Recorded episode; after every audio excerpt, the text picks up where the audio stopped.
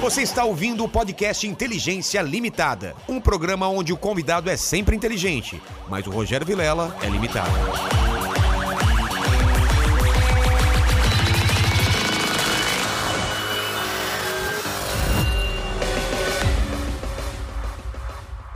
Olá, terráqueos! Como é que você tá? Eu sou o Rogério Vilela e tá começando mais um Inteligência Limitada, o programa onde você já sabe a limitação da inteligência acontece somente por parte do apresentador que vos fala, porque sempre trago pessoas mais inteligentes, mais interessantes e com a vida muito mais do que do que a gente, mandíbula. Muito.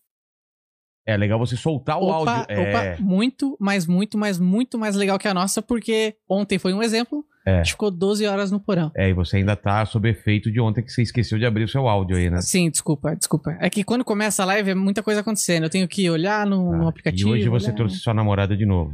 Trouxe ela, tá em casa agora, não tem mais jeito, vai ter Então, que vir. mas- Será que corre o mesmo perigo que ocorreu com outro convidado, com o Bruno ou não? Não, acho que não, porque o Bruno é um cara de. parece ser um cara de muito respeito. Eu vou explicar pra você, Bruno. Teve um convidado aqui que Ah. sentou exatamente onde você tava. Ela estava lá e ele ficou tarari- talaricando a namorada do mandíbula enquanto conversava comigo. Puta que bacana, rapaz.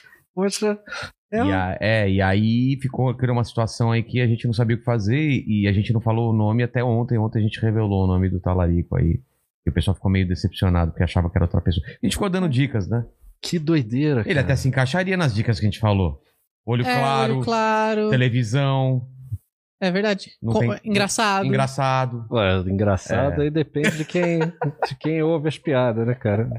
Mas é, eu, eu achei muito interessante é, a educação, né? De, é, por exemplo, se, se tem pessoas que chegam assim e falam assim: opa, tudo bem, essa aqui é minha namorada. né? tá?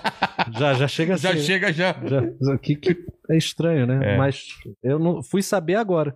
Tá vendo? Isso é um teste? É um teste. É um teste, tá vendo? É, era um teste pra a gente fazer a escala de cuzão, Oh! sabe? Opa! Logo no começo, assim, cara. Então, aí o Bruno foi respeitoso, chegou, É, exatamente. cumprimentou e tal. Mas, mas obrigado, por- Bruno, por ter vindo. Só deixa o Mandíbula passar o recado pro pessoal que quer participar da live com a gente. Ah, desculpa, cara. É isso aí. É, cara, quem Não, a gente, eu que acabei falando talarico, a gente acabou atrapalhando aí. Fala isso e, e, e- e eu não sei se você depois consegue, ou, ou sua namorada, abrir o portão depois pro detonator que tá A pra hora chegar aí. que ele chegar assim, a gente É. abre. Ele sempre Mas- atrasa? Na verdade, eu- Que era não é o legal, ca- já tá aqui, né? é, não é o caso do atraso, é o caso do convencimento a vir. Ah, é? É, eu tô ainda tentando. Pode ser que ele não venha. Pode. É que a gente prometeu que ele vinha. Colocou no flyer e tal. É, pois é, é que mas- o Detonator é, o Detonator ele é tipo assim, uma mistura de Donald Trump com Fernando Collor e, e é difícil assim. Donald Trump. É, então é complicado. Tá. Tal- talvez ele venha. Tá. Se vier, então, ele toca aí, se você puder abrir pra gente. Quem quiser participar da live, como que faz? Cara, é só mandar um superchat aí pra gente. A partir de 30 reais a gente lê suas perguntas e os seus comentários, as melhores perguntas e os melhores comentários, claro. E quem quiser fazer o seu jabá, se mandar um superchat acima de 150 reais, a gente lê o seu jabá, a sua propaganda aqui. Exatamente. Obrigado, Bruno. A primeira coisa que eu peço sempre é meu presente inútil. Eu já vi que ele está aqui na mesa. Sim. Cara, Esse é seu presente inútil, cara. Posso dizer que é um pes- presente inútil mais maravilhoso que a gente já teve até agora, né, Mandíbula? Com toda certeza. Cabe aqui na câmera de cima ou não? Vamos ver aqui, ó. Cabe, cabe, tá certinho. Certinho? Eu ouso dizer que o é. É. É pesado, hein, cara? Sim. O que, Esse que é aí- isso daqui? Esse aí é um troféu das 500 milhas profissionais de kart da Granja Viana de 2019, onde eu fui quinto lugar com a minha equipe é, da Kiss FM e da Cervejaria Votos. Mas a pergunta é: os caras dão, dão um troféu pra quinto lugar? Não é até terceiro só? Ainda mais um Até- troféu desse. É? Até sexto. Até sexto? Até sexto lugar. Caramba. É, e Ele esse- tem umas coisas meio do Thor aqui do lado, né? É, total. Não parece? total. E esse é um, é um troféu raríssimo, assim. É, é um- uma coisa difícil de você conseguir. Um troféu das 500 milhas profissionais, onde tem todo mundo lá. Vai o Rubinho Barrichello, o Tony Canaan, Nelsinho Piquet. ah, é? É. Tá todo mundo do automobilismo corre essa corrida aí. Caramba. O Rubinho chegou em que, em que posição nessa corrida? Ele e os filhos dele chegaram em quarto. Como assim? Ele e os filhos dele. É, Ah, é que- uma equipe, né? Ah, é, porque verdade. as 500 milhas da Granja Viana é uma corrida de longa duração de 12 horas. Que nem a live de ontem. Que nem a live de vocês. Exatamente. E são vários pilotos, né? E, e aí a gente teve essa felicidade de conseguir essa, Proeza. essa proeza de. Che- Chegaram depois do Rubinho. Chegamos depois do Rubinho. Cara. Então, tu também vai fazer essa porra dessa piada. Puta que pariu. Peraí, mas eu ia falar, isso é uma proeza? É, então. Os Chegar caras depois conseguiram do- chegar depois do Rubinho. Isso é uma puta de uma proeza, cara. É que é foda, assim. É, eu tinha falado isso já. O Cacete Planeta fuderam com, com, com a carreira do Rubinho justamente É verdade, por causa daquele negócio do Rubinho pé de chinelo, caralho. Só que, cara, o Rubinho é um puta piloto. Ele ganhou tudo, cara. Ele só não foi Exatamente. campeão de, de, de Fórmula 1. O Ele resto ele, teve uma ganhou tudo. ascensão muito foda, né, cara? Ele foi Sim. ganhando, ganhando, ganhando. Sim. E só da Fórmula 1, porque ele, na época que ele corria, tinha gente muito mais foda. Essa é a. É, tinha só o Schumacher. É. Né? É, e ele Porque- atrás. É. É, e, e no caso, por exemplo, das 500 milhas, eu- se eu não me engano, ele é o maior vencedor das 500 milhas. Ah, é? É que nessa corrida ele estava ele, ele tava fazendo um aporte aos filhos dele, né? Que os filhos dele são moleques, já estão pilotando pra caramba. Ele era o piloto principal e os filhos dele estavam estavam meio, né? Começando. Começando. É. E, cara, é uma puta honra esse troféu. Agora, por que que eu te dei esse troféu? É, por quê? Porque, cara, eu, como piloto de kart, esse é o troféu mais importante que eu tenho. Exatamente. Porque aconteceu um negócio muito idiota, cara. Esse troféu, tinham três troféus. E a equipe eram seis ou sete pilotos. Então, ficaram para os três pilotos é, principais os troféus. E aí a gente falou: bom, se a gente quiser o troféu, a gente tem que comprar. E aí demorou pra caramba, e no final, agora, eu comprei o troféu. E aí o, o Fábio PL, que é um dos pilotos, assim que chegou o meu troféu, ele falou: Cara, eu tenho uma surpresa pra você, um foda. Pra você e pra rádio. E a Rádio Kiss, que Sei. é o lugar onde eu trabalho, patrocinou a equipe. Eu falei: Porra, legal. Cara, uma surpresa que você vai gostar muito. Aí eu já meio desconfiado tirei uma foto do troféu. Aí eu tirei a foto, ele, ele escreveu: Mas você é um puta de um idiota. Eu, por quê? Porque eu comprei o troféu pra você, seu filho da puta. Ou seja, eu comprei o burro. Em vez de falar que ia comprar pra mim, ele foi e quis fazer a surpresa. Tomou no cu. Aí eu falei: Eu vou no, no Vilela nesse final de semana. Fiz um post no meu Instagram. Ele escreveu: Puto. Ah, então dá essa porra desse troféu pra ele com presente inútil. Eu falei: Ah, boa, ideia. Boa Vai ideia. ficar bonitão no cenário, hein, cara? Então, cara, isso é um cara. Tem dois prêmios já aqui, né? Aquele do Faro lá, né? É, o do. Do Dança Gatinho, Olha aqui, ó. É, Do Dança Gatinho? que era o o melhor até agora. Era o melhor. É, é bom. Ó. É, mas esse aí, ô, ô Faro, sinto muito. Não dá, né? Sinto muito, mas acho que a gente trabalha junto, né? Ele apresenta o Canta Comigo, eu sou um dos jurados, É né? verdade. Mas é, pô, um Quanto é um troféu dele? Só pra saber. troféu desse? É, quanto você pagou? Ah, acho que eu Caro? paguei. Acho que eu paguei uns 400, 500 conto. Caramba! É. Porra, achei que não. É, mas ele é. É bem feito, né? Não é aqueles latão, né? que- É, não, mas é pela importância É. que é também, cara.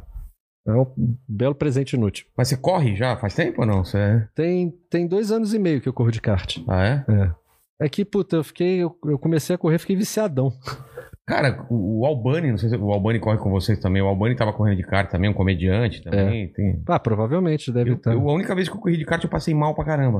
Mas a primeira vez você sempre passa mal. Mas era indoor também. E aí, É. porra, vomitei, fiquei mal, porque é muita. Sim, as curvas são muito fechadas, É. né? Então é a primeira vez é tipo uma montanha russa.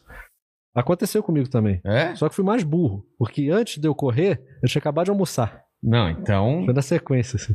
Nossa, eu suava frio. quer dizer, E, e dá pra ter uns acidentes legais, né? Com isso daí, não dá? Dá, dá pra morrer. Dá pra, mo- dá pra morrer, né? Dá. O pessoal dá, acha, ah, é kart. Não, não. dá, dá pra morrer. Dá Nesse pra daí você morrer. pega quanto? Dá pra é pegar Esse aí no quanto? final da reta pega uns 90, 90 Pô. por hora.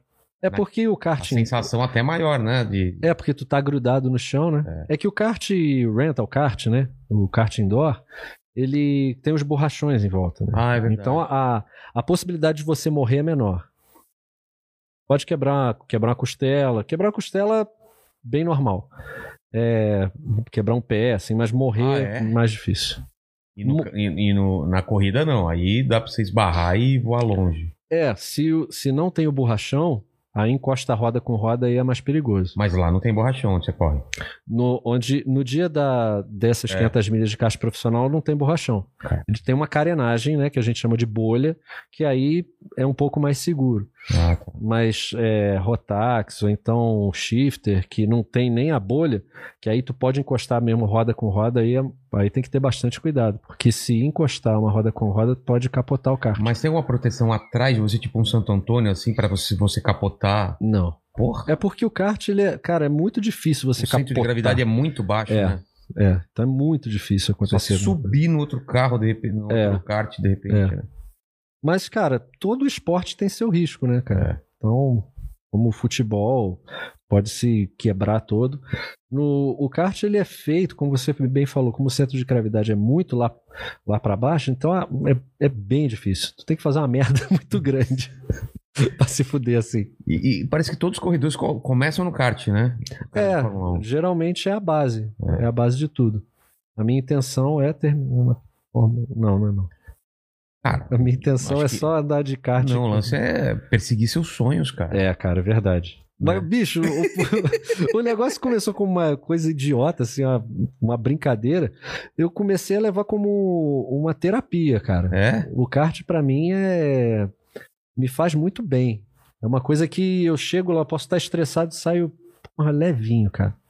Tem os filha da puta que é o contrário, o cara chega calmo, bate e sai puto, né? É mesmo? É que nem É. futebol, né? Futebol é, É. o pi- pior lugar pra você ter amigo, porque você briga com amigo e tal. Mas é, um- é uma turma que você corre lá, então. É, Sim, com eu essa fiz, galera. eu fiz, fiz grandes amigos no kart, cara. Eu- é engraçado, porque comecei a andar de kart com, com 39 anos. E quando tu tá nessa idade, tu já acha, ah, já, já fiz tudo, tô É. no meu segmento artístico, tudo é isso aí. E no kartismo, cara, parece que eu sou criança de novo, cara. Eu fico mó Pô, Pode feliz. crer. E me sinto, porra, me sinto um moleque, cara, quando eu ando de kart. Cara, eu acho, eu acho demais, assim, cara, depois de, de, de você fazer várias coisas assim, você te- tentar uma coisa do zero, assim. É, é muito legal. E o, o, o kart me ensinou de novo a ter a, aquela ideia de que você sempre tem que estar aprendendo, É. sabe? Depois do kart, eu voltei a estudar canto novamente. É, comecei a, a, a buscar excelência novamente nas coisas que eu já fazia. É. Porque quanto mais você estuda, quanto mais você aprende, nunca para, né, cara? É. E vamos lá. É, vo- a sua formação é qual? Você era moleque, você estudava o quê? Você queria ser o quê? Pra chegar até, até Ah, É o quando eu era- kart? Quando eu era, não, a coincidência é que quando eu era criança, eu queria ser motorista de ônibus. né? É mesmo? Cara, quem falou ontem aqui que queria ser motorista de ônibus também?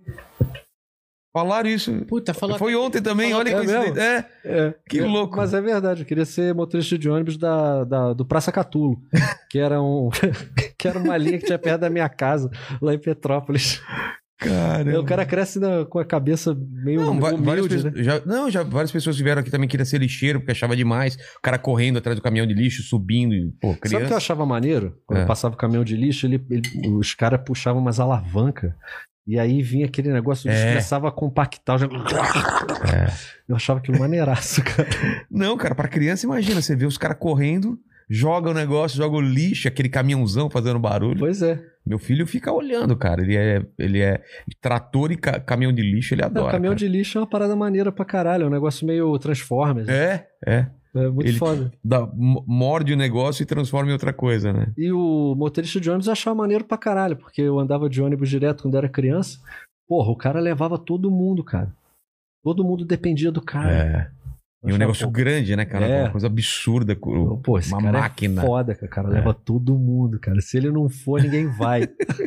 Mas só isso ou não? Você queria ser outra coisa? Porque criança fica querendo ser um monte de coisa. né? cara, eu não. Porra, eu, eu era daqueles moleque que não tinha beira nem beira, cara. Eu não, eu não sabia o que eu queria ser da vida. É mesmo? Não. Tipo, tipo, ah, vai ter que fazer teste vocacional pra ver se leva jeito pra alguma coisa, sabe? E aí a música apareceu na minha vida e foi o que norteou a minha intenção, assim, eu queria trabalhar com música desde por os quê? meus 12. Você queria ter uma banda, aquela É. coisa de pegar menininha e tal? Ou era por causa da música mesmo? Não, cara, eu queria, porra, eu queria cantar, cara. É? Eu Queria cantar. Achava. Eu, eu comecei a ouvir música desde muito novo.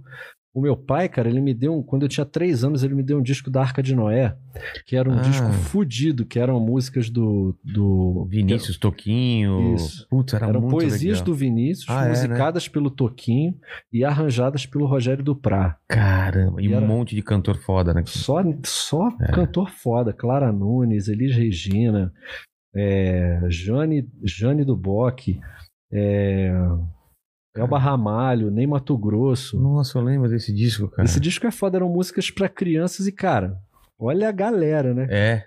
Aí tinha a música que qualidade, o Fábio né? Júnior cantava também, Grande Otelo, O do Fábio Júnior eu não lembro, cara. era a porta. Ah, é? Sou feita de Ah, tá. madeira. Aquela voz de bem. Sei. Que doideira, cara. E aí, cara, isso, isso trabalhou muito a minha musicalidade. Você com três anos ouvindo uma, uma obra-prima daquela, É. aí o cérebro da criança é uma esponja, né, cara? Mas seus pais ouviam o quê? Ouvia Pô, meu pai MPB? Meu pai era poeta, cara. Meu, É pai era, mesmo? meu pai era cantor e poeta. A minha mãe também cantora. Então eu, vi- eu Nossa, vivia ele num viveu ambiente num- de música, cara. Minha mãe ficava cantarolando, meu pai também. Então meu pai era muito bem humorado, piadista. né? então eu cresci nesse ambiente leve, sacou? E, e aí, dentro desse, dessa situação toda musical, poesia, caralho, não tinha como eu ir pra outro caminho. É. Mas você chegou a estudar nessa época? A- a- Canto, alguma coisa? Algum Não. instrumento? Não, na época eu tava meio assim, meu pai falou, meu filho, estude informática, porque informática é o emprego do futuro. Ah, é mesmo? Aí eu fui fazer a faculdade de ciência da computação, cara. Caramba. E eu nem tinha computador. Mas nessa época, que computador que tinha? Estamos falando de que ano, mais ou menos? 98. 98? 98 era um Pentium. Pentium. Ah, os Pentiums. Os Pentium. Aí, cara, só no quarto período que eu fui arrumar um computador. Então, cara, eu ia ser um puta profissional medíocre, cara. Não sabia porra nem a primeira aula, cara, que eu fui na, na faculdade. Eu fiz o vestibular, passei. Eu cheguei lá, aula de Excel. Pessoal, é, liga o computador aí e bota no Excel. Aí, puta, todo mundo ligou o computador, não sabia onde ligava, cara, o computador. Ah, cara. Que merda. Aí o. Eu tô lá no fundo. Pessoa. Pois não. Onde é que. Ah, onde é que liga aqui? Porra, cara. Filho da puta, cara. Cara, todo mundo virou. um- Aí já começou, foi o começo do fim já.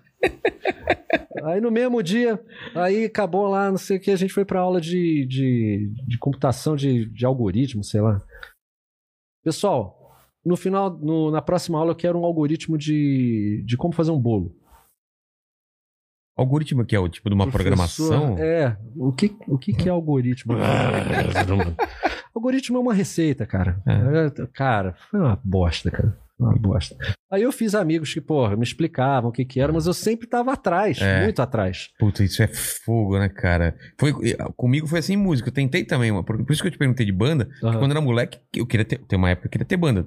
Banda era a coisa mais fer, ferrada, assim, no, no É que final a dos gente- anos 80. A gente regula a mesma idade, então É. na época, hoje em dia, o cara quer ser streamer, quer ser youtuber, sei lá. É, comediante stand-up. Stand-up, é. Na é. época o pessoal queria ser rockstar. É, é, que era o, era o mais foda. Só que eu, eu, cara, não- eu era isso. Eu ia estudar alguma coisa, o pessoal tava muito na minha frente, tinha muita facilidade. Pode e aí crer. eu falei, não é a minha. É, pra mim foi igual. E aí nesse, nesse- É. Esporte você não não era sua, futebol, essas coisas. Eu jogava no gol. É? Eu jogava no gol. É, Eu, eu gostava de futebol, mas jogava no gol porque eu não, não tinha. Não levava Não tinha jeito pra habili- porra habilidade. nenhuma. Não tinha habilidade nenhuma. e aí, quando ia jogar, eu jogava no gol. Mas era uma bosta também. Era uma merda, era uma merda. O lance mais era. era o, o que eu achava que eu tinha mais. Assim, vocação era a música. Mas, porra, que- que- como eu ia ganhar dinheiro com música, É. cara? E aí, nesse meio tempo, é, eu tinha minhas bandas, fui começar a montar minhas bandas, né? E aí eu tinha uma banda de blues, chamava Montana Blues. Essa banda a gente tocava na cidade, isso era 94, eu tinha 14 anos. E aí tinha uma loja de disco lá, chamava Dead Zone, uma loja de disco de metal. Só tinha os metaleiros tudo preto, com vela. Pintado de preto a parede, tudo. E o Marco Antônio, do Hermes e Renato, ele trabalhava nessa loja. Ah. Inclusive, hoje é aniversário do Marco também. Ah, aliás, a gente não falou o que falou antes, não falamos aqui, né? Não, ao vivo não. Salva de palmas, vocês aí que estão no chat, deem parabéns. Aniversário do seu, seu aniversário e dele. Meu e do Marco Antônio. E o dele não é mesmo ano também, não. É Não, o Marco Antônio é um ano mais velho. um ano mais velho. Um ano mais Pô, velho. Isso é uma das grandes coisas que me deixam bem feliz, porque por mais que eu esteja velho, o Marco Antônio sempre vai estar mais velho. E quando eu marquei aqui hoje, você falou, pô. Eu falei assim, tá bom esse dia? Eu falei, não, cara, é o meu aniversário, mais legal Perfeito, ainda. Cara, perfeito. Pô, cara. que bom, É, cara. porque a gente vê, eu, a, a desculpa de eu vir aqui hoje é o lançamento do disco do Detonator, né? Que é, ele te faz trabalhar, in- inclusive de domingo. Não tem- Todos os dias. Todos os dias. É. Eu vivo, eu vivo para o Detonator. É? É. Mas dá uma grana, pelo menos? Ele me dá 1% de tudo que ele ganha. Ah, se for muita coisa, é muita coisa. Não né? é. Antes, até antes da pandemia eu vivia bem abastado, agora eu tô bem fudido. Inclusive, eu trouxe pra você de presente os presentes que não são Ah, inúteis. tá.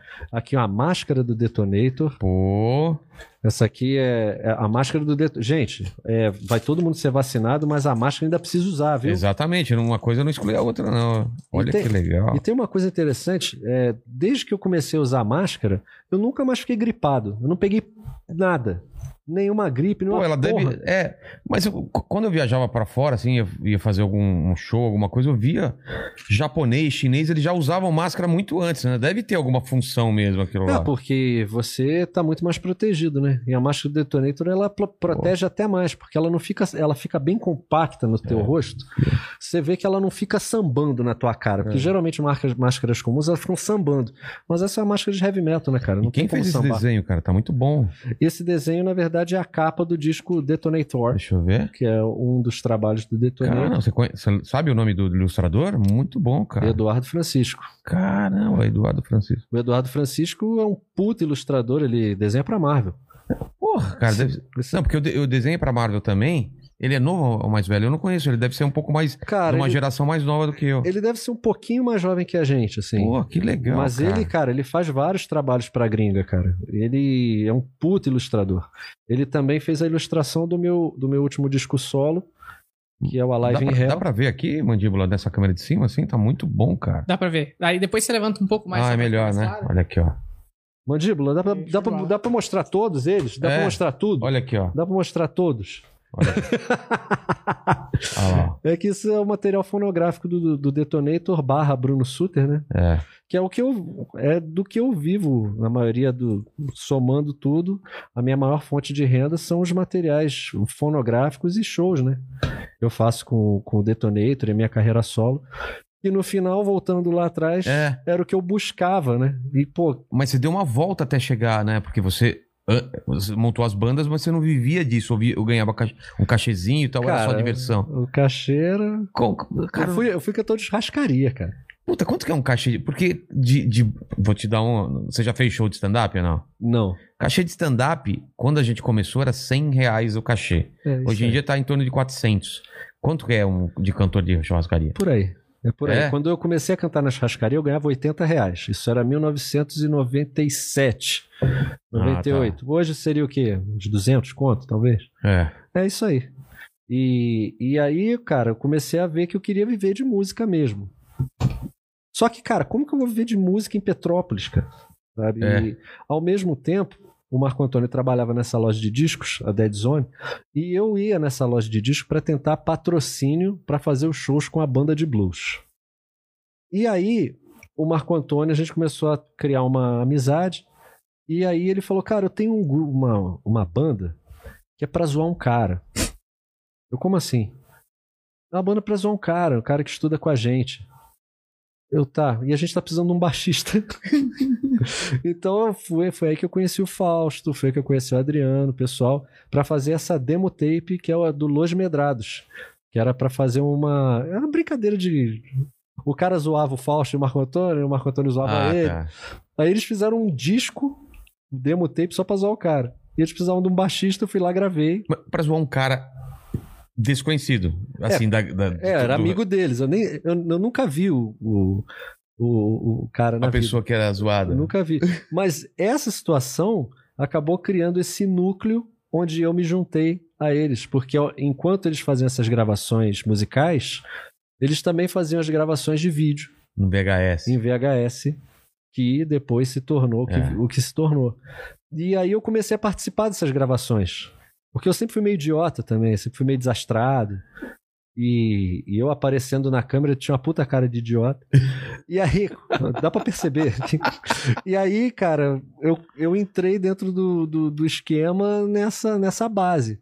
E aí, quando pintou a, a oportunidade da gente mandar a fita lá pra MTV, Você já tava, então, já, Já tava. antes. e- ah.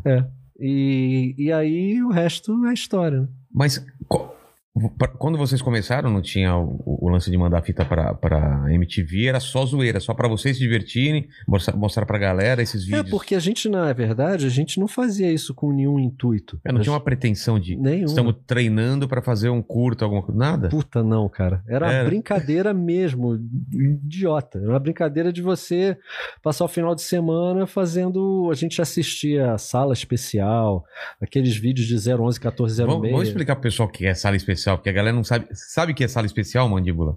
Cara, não sei, não. Era a diversão da molecada, cara. Era, Era, cara. sexta pra sábado ou sábado acho, pra domingo? acho que era. Depois, passou, né, depois começou a passar no SBT, na sessão das 10, Ah, é? que eram os filmes de porno chanchada. É. Eram aqueles filmes nacionais que tinha muita putaria, muita sacanagem, o enredo era hiper pobre, mas era muito, era, era sacana e É. engraçado, né? É. Porque a chanchada é a parte é a parte engraçada, É. né?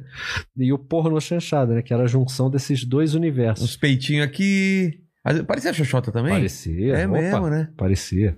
E aí a molecada ficava lá. Ficava desesperado, os pais dormindo e a gente.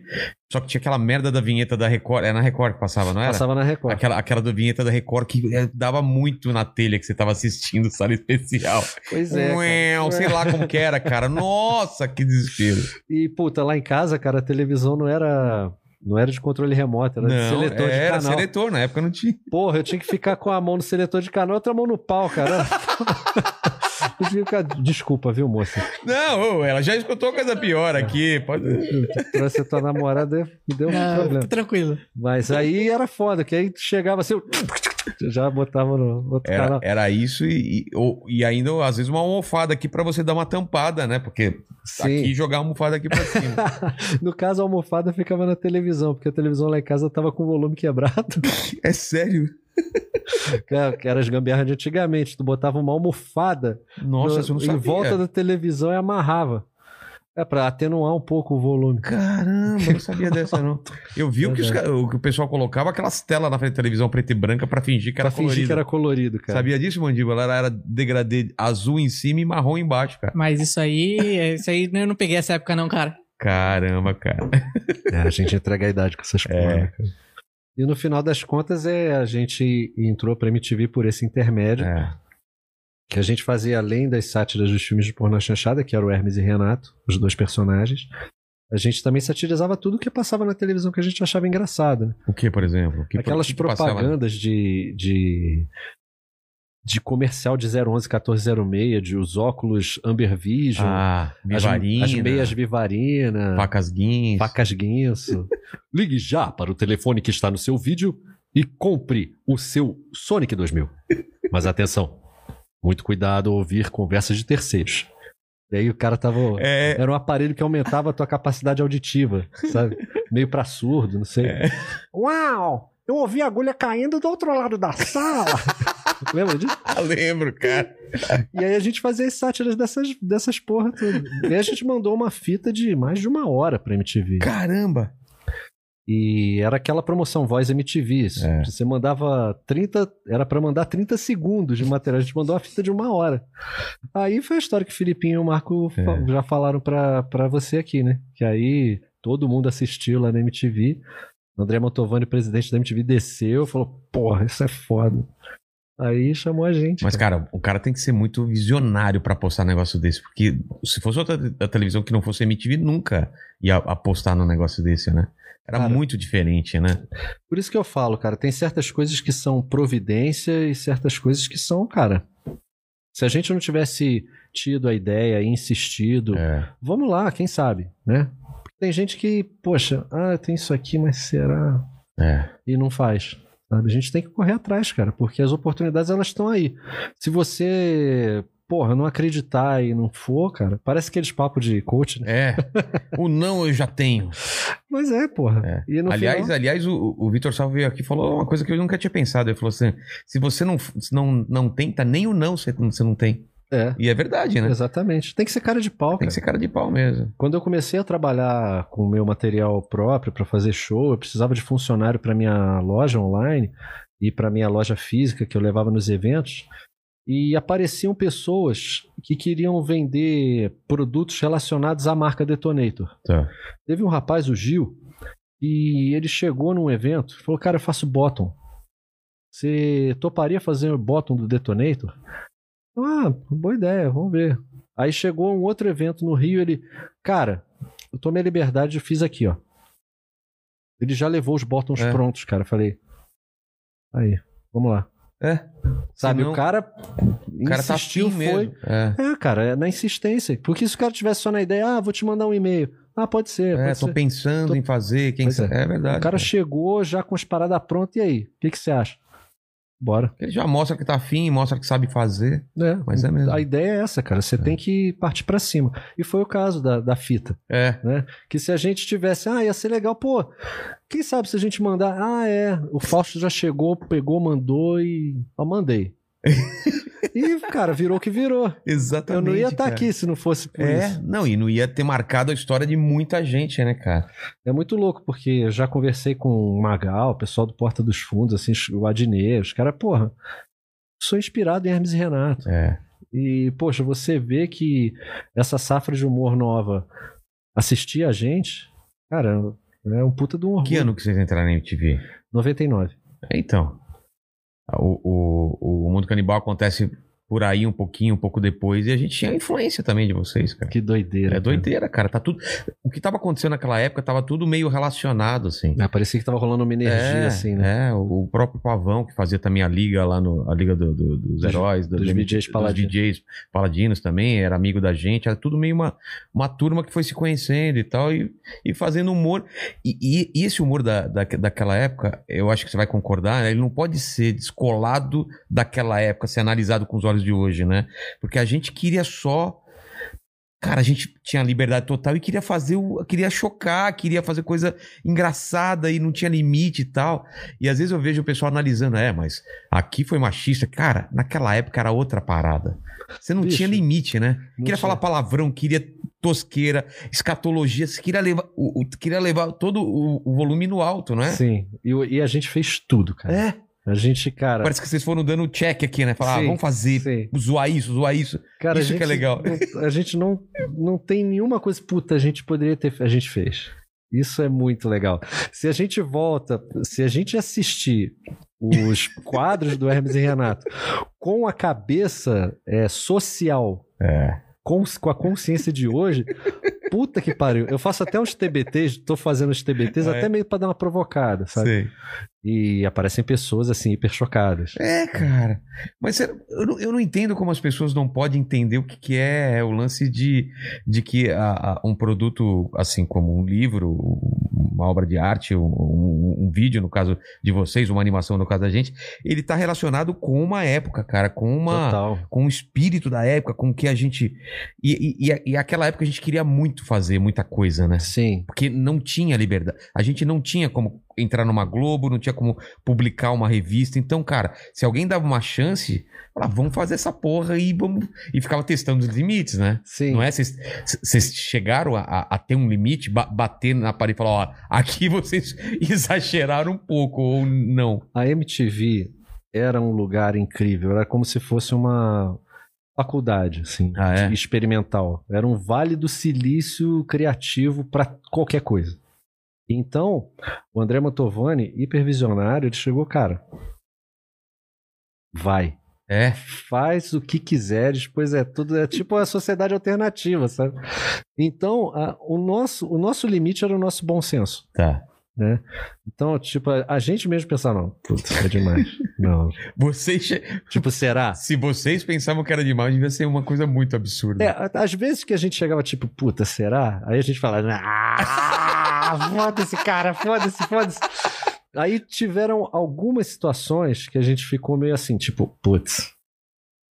Exemplo, a gente fez um programa que era o Programa do Mal. Tá. O programa do Mal era um programa de entidades que era apresentada pelo Exu Caveira, que era uma mesa, assim, que, Tá. que era o Exu Caveira, o Tranca-Rua, Pombagira, o Encosto e o Bandido da Luz Vermelha. Tipo, cara, era um, ab- era um absurdo, cara. Era um absurdo.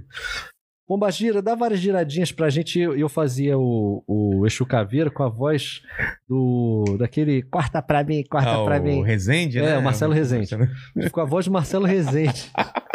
Pombagira, dá várias giradinhas aqui pra gente. Aí chegava a Pombagira, girava, vomitava. Vamos dar uma olhada agora nas macumbas que tiveram maior, maior êxito nessa semana. Aí, aí, cara, Genial. cara. aí vinha. pô, pô, você pode, você pode ver essa macumba aí, porra, essa macumba foi caprichada, ó. assim, Pipoca, aí você vê galinha, sangue batendo, você vê aí, ó, deu certo, ó, o cara tá bem morto ali, ó, essa- tipo pesado, assim. Mas, cara, era uma- eram coisas que a gente falava e dava risada de uma forma hiper. É, é natural, sabe? É, aquela coisa que fica bem rasa, né? Ah, o que, que é macumba? Ah, tu faz uma macumba pra matar os Exatamente, outros. É, é, é, é Era- falta de conhecimento. É. e O que, que é macumba? Exatamente o que você falou. É isso? É, é o que a gente sa- entendia, né? Pois é. Aí tinha um quadro, tinha um desse das macumbas, a gente- aí chegava o repórter. E você chega, você vê essa macumba bem bonita, com pipoca. Aí tava o Gil Brother, é o Gil Brother com a moça. Essa não é macumba! Isso aqui é um jantar romântico, eu fiz com a minha mulher! Porque eles eram mendigos. Peguei esse frango, dono do bar! Peguei essa farofa! Aí, sabe? Aí, cara, depois de um Que tempo, maravilhoso. Chegou uma notificação pra gente da Associação Brasileira de. de. Não sei se era candomblé, alguma coisa cara. assim. de- Cultos. no- É, É, uma, uma associação falou: olha, Ah, tá. vocês estão desrespeitando a nossa, a nossa religião e. Aí a gente parou, sacou? Outra foi a Nossa Senhora do Refogado. Religião é foda. É. Em Sim. 1925, uma imagem de Nossa Senhora foi encontrada por dois pescadores. E essa imagem, depois de um tempo, chorava. Depois de um tempo, ela chorava sal. Depois, ela chorava o mais puro azeite. Depois ela se tornou. A Nossa Senhora do Refogado, a Nossa Senhora do Refogado, ela refoga tudo. As crianças vão adorar a salada. A gente pegava a imagem da Nossa Senhora, assim, Meu Deus! jogando sal, assim Temperando. e chorando, chorando azeite, assim. Nossa Senhora do Refogado, divina comida.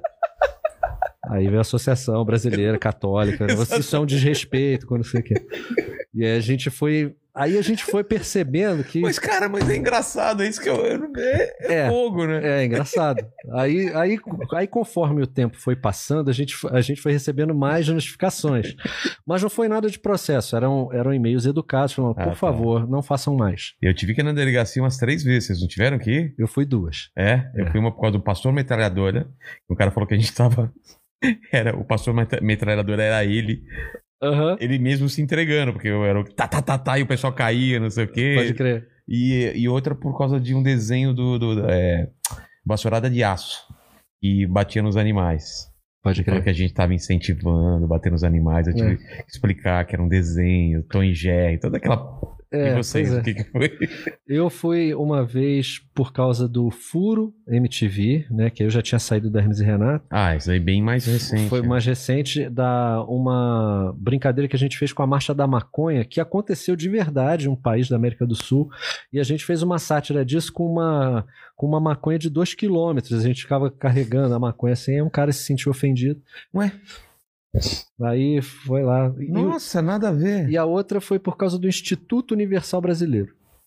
Aquele que vende cursos, né? É. À distância. Aí já era o Hermes e Renato. Foi na volta do Hermes e Renato, quando eles estavam já na, na Fox, no FX, e eles me chamaram para fazer uma participação. Tá. E aí eu era o professor, que era o, que era o presidente do Instituto Galáctico Brasileiro, que era um instituto onde ensinava vários cursos. Curso como bebeção de água, ba- batimento de porta, atravessamento de rua, cumprimentos exóticos, conversação com porteiros. Então, cara, tudo com material didático fácil e ágil. Porque, esse- cara, esses cursos eram muito assim, cara, uns cursos muito É básicos. porque o Instituto Universal Brasileiro é um curso supletivo onde É. você aprende à distância, aí vem o material didático que você estuda. É. E a gente achava isso engraçado. E aí, só que a gente exagerou, como se fosse uma coisa meio Idiota. meio mesmo. idiota. Aí tem uma imagem do Franco bebendo água, assim, curso de, bebe- de bebeção de água, ele assim. Aí b- b- vazou. Porra, é engraçado pra caralho. Engraçado pra caralho. E aí a gente recebeu a notificação, uma, uma instituição cinquentenária que está sendo extremamente desrespeitada por vocês. As- Aí você chega na delegacia, e o pior é que quando você é notificado, Você- Não tá escrito Não por tá que escrito. É, você tá cara, sendo Você só notificado. toma um É. susto. Tipo, pode ser qualquer coisa. Aí vem lá escrito, é, favor comparecer à delegacia É. tal, DP tal, para, é, para esclarecimentos. Aí tu É, prestar pensa, Esclarecimento. cara, o que que eu fiz? da primeira vez eu fiquei em pânico. O que que eu fiz, cara? Puta que pariu. Aí tu A começa... Cara, tu começa Ah, lembrar a entrar, tudo. é. Vou ser preso. Caralho, eu vou ser preso. que, que- cara, aí quando aconteceu isso, eu fui duas semanas antes da delegacia. Pelo amor de Deus, o que, que aconteceu? Tava em pânico, cara. E o cara, e o cara te falou, não aí podia falaram, falar. ah, isso aí é MTV, não sei o quê. E aí no dia que eu fui, o delegado falou, cara, é, assina isso aqui, É. eu tô perdendo meu tempo, você tá perdendo seu tempo, assina essa porra e vai embora. É muito simples, cara. É muito simples. E os caras não têm saco mesmo. porque É, É. muita coisa. Ele falou, cara, putz, isso tá acontecendo direto. Tem até um aí, o tal de Júlio, acho, que, que vem aí toda semana, cara. Eu trouxe até meu filho pra tirar foto com ele com outro dia. tipo. Cossielo. Acho que é, deve ser, só pode ser. né? Porra. Então, cara, é, eu cheguei numa conclusão que o, o coletivo de, de, de, de quadrilha não é mais bandido. É humorista. É, Né? Um bando de humorista, quadrilha. quadrilha, cara. Virou crime ser humorista. Não, tem aquele, aquela campanha que fizeram. Sua piada mata, já viu isso? Não. Tinha. Quando foi isso? Faz um ano, dois anos? Ah, é. Lembra? Esse aí, Hashtag né? esse sua piada mata. Aí. É, sua piada mata gordo, sua piada mata mulheres, mata. A piada mata, cara. Pois não é. é. o hambúrguer que o cara tá na mão e o milkshake que ele Não. É. tá enfiando no, na- direto na veia. É Exato. a piada. Exatamente. gordão, né? Isso é, isso é foda, porque você tem que medir muitas palavras É. e se, se você não tomar cuidado. Foi o que eu falei outro dia lá no Flow. É, é meio absurdo, cara. Quanto, quanto mais a sociedade evolui, mais o humorista toma no cu. É, é. E- Qual é o grau de evolução da sociedade? Tem humorista sendo preso? Tem. Ah, Tem, então, então já tá bom. Então tá bom. Então tá bom. Então, é, aos poucos, eu fui abandonando o humorismo nesse sentido. Sabe? É. Mas tem o, o diretor do, do Coringa, se não me engano, ele fez o. aí. Tá Todd Phillips. É, ele fez o, o Se Beber no Caso, não é? O- É. Ele falou isso, cara. Ele falou, cara, não dá mais traba pra trabalhar com comédia, cara. Eu não sei o que vai dar problema e o que não vai dar problema, né? É, pois é. O Léo Lins veio aqui, né? E ele falou assim que, que a gente discutindo, é mais difícil ou mais fácil fazer humor com todas essas restri- restrições e essa, esse negócio de você não saber onde pisar direito? Ele falou que é mais difícil e é mais fácil. Porque o que não tinha graça antes agora tem graça pelo perigo que é você falar piada de gordo, meu Deus. E antigamente já não tinha mais graça fazer piada de gordo porque todo mundo fazia era a Então, Exatamente. piada nível 1. Agora vira nível 8, por, de, de tanto perigo que é. É, tu tem que vir pra um lugar como esse É. aqui, debaixo da terra, Exatamente. pra... não tem ninguém vendo? É. Vamos falar. Não, e você tem que. português ali. Tipo, que louco. E você tem que ser o que você tá zoando. Se você é gordo, você pode fazer piada de gordo. A- Sim. apesar que não, né? O Jansen veio aqui e falou que ele foi. Ele foi Cancelado, acusado né, de pai? gordofobia, ele é gordo pra caralho. Puta, fudeu. É. Fudeu, cara. Não tem mais, cara. É. Quando a gente tava na Record fazendo legendários, a gente começou a, a, a beirar essa situação. A gente fez piada de gorda. ah, Vai pegar mal. A gente fez uma piada assim com mulher, ah, vai pegar mal. Aí a gente, puta. A gente foi, começou, o universo começou a ficar estreito, né? Ah, vamos fazer de português. A piada era o seguinte: o ca- vídeos incríveis, vídeos da internet, vejam os vídeos mais incríveis da internet. A ideia é que chegava um assaltante e o assaltante ia para ameaçar o cara. E o assaltante era português. Tá. Um português entra em uma loja de departamentos e assalta o dono da loja. De repente, ele pede os produtos e deixa a arma à vista do dono da loja, enquanto ele vai pegar as- os produtos. O dono da loja pega a arma e dá um tiro na cabeça do assaltante, que não sofre nada, pois ele era português e português não tem cérebro, ele saiu da loja. Essa piada não vai pegar bem, porque tem a Record Internacional, tem pessoal lá de Portugal. Ah, é. Nem de português tem. não, podia fazer. Aí vai pra paga- papagaio, não pode. tá? Fudeu, os papagaios. Então, cara, aos poucos eu fui, Caramba. eu fui migrando o meu trabalho pra música, né? E, e eu reverti a, a carreira solo do Detonator pra uma coisa mais infanto-juvenil. Tá. né? Então, o trabalho que o Detonator faz, a, a voz do Detonator já é engraçada por si só. Exatamente. Né? E, aí, eu- o primeiro disco do Detonator solo, esse aqui, o Metal Folklore, ele é um disco que fala do folclore brasileiro, que tem a, o Curupira, a Mula Sem Cabeça, o Boto, Boitatá. E aí são músicas que falam dessa história do folclore. A graça é que o disco já é narrado pelo Alexandre Frota. Aí é. Porra. Olá, tudo bem? Eu sou Alexandre Frota. E você vai ouvir a história mais bonita que tem. Porra, isso já é do caralho. Já é maravilhoso. Já é do caralho. Que, quem, quem diria que ele ia virar deputado federal, cara? E fechar puteiro. Sabia disso? é. Veio, veio o Marone Veio o cara, Marone aqui revoltado. três, dois dias depois do, do Frota fechar o, fechar o Bahamas, cara. Porra, sabe o que eu acho o Alexandre Frota foda? Ele já foi tudo. É, O Alexandre Frota ele já foi tudo, cara. tudo E- que você pensar. Ele já foi tudo. O que cara. tá fazendo sucesso? Ele é. E eu tenho uma lembrança muito boa do Alexandre Frota, porque no dia que eu tava gravando o Metal Folklore, foi justamente um 13 de junho, dia do meu aniversário, ele foi lá gravar.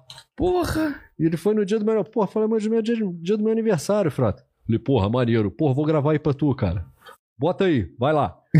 e, pô, não me cobrou nada. Que do caramba, Foi boa. cara. Na época ele trabalhava na ele trabalhava na, na Record. Acho que a gente fez uma coisa para com o Alexandre Frota. Eu chamei ele e foi. Tem até foto do Alexandre Frota Aqui aí. No... no final? meio aí, ó. Aqui, deixa eu ver se eu acho. Aqui, ó. Cadê?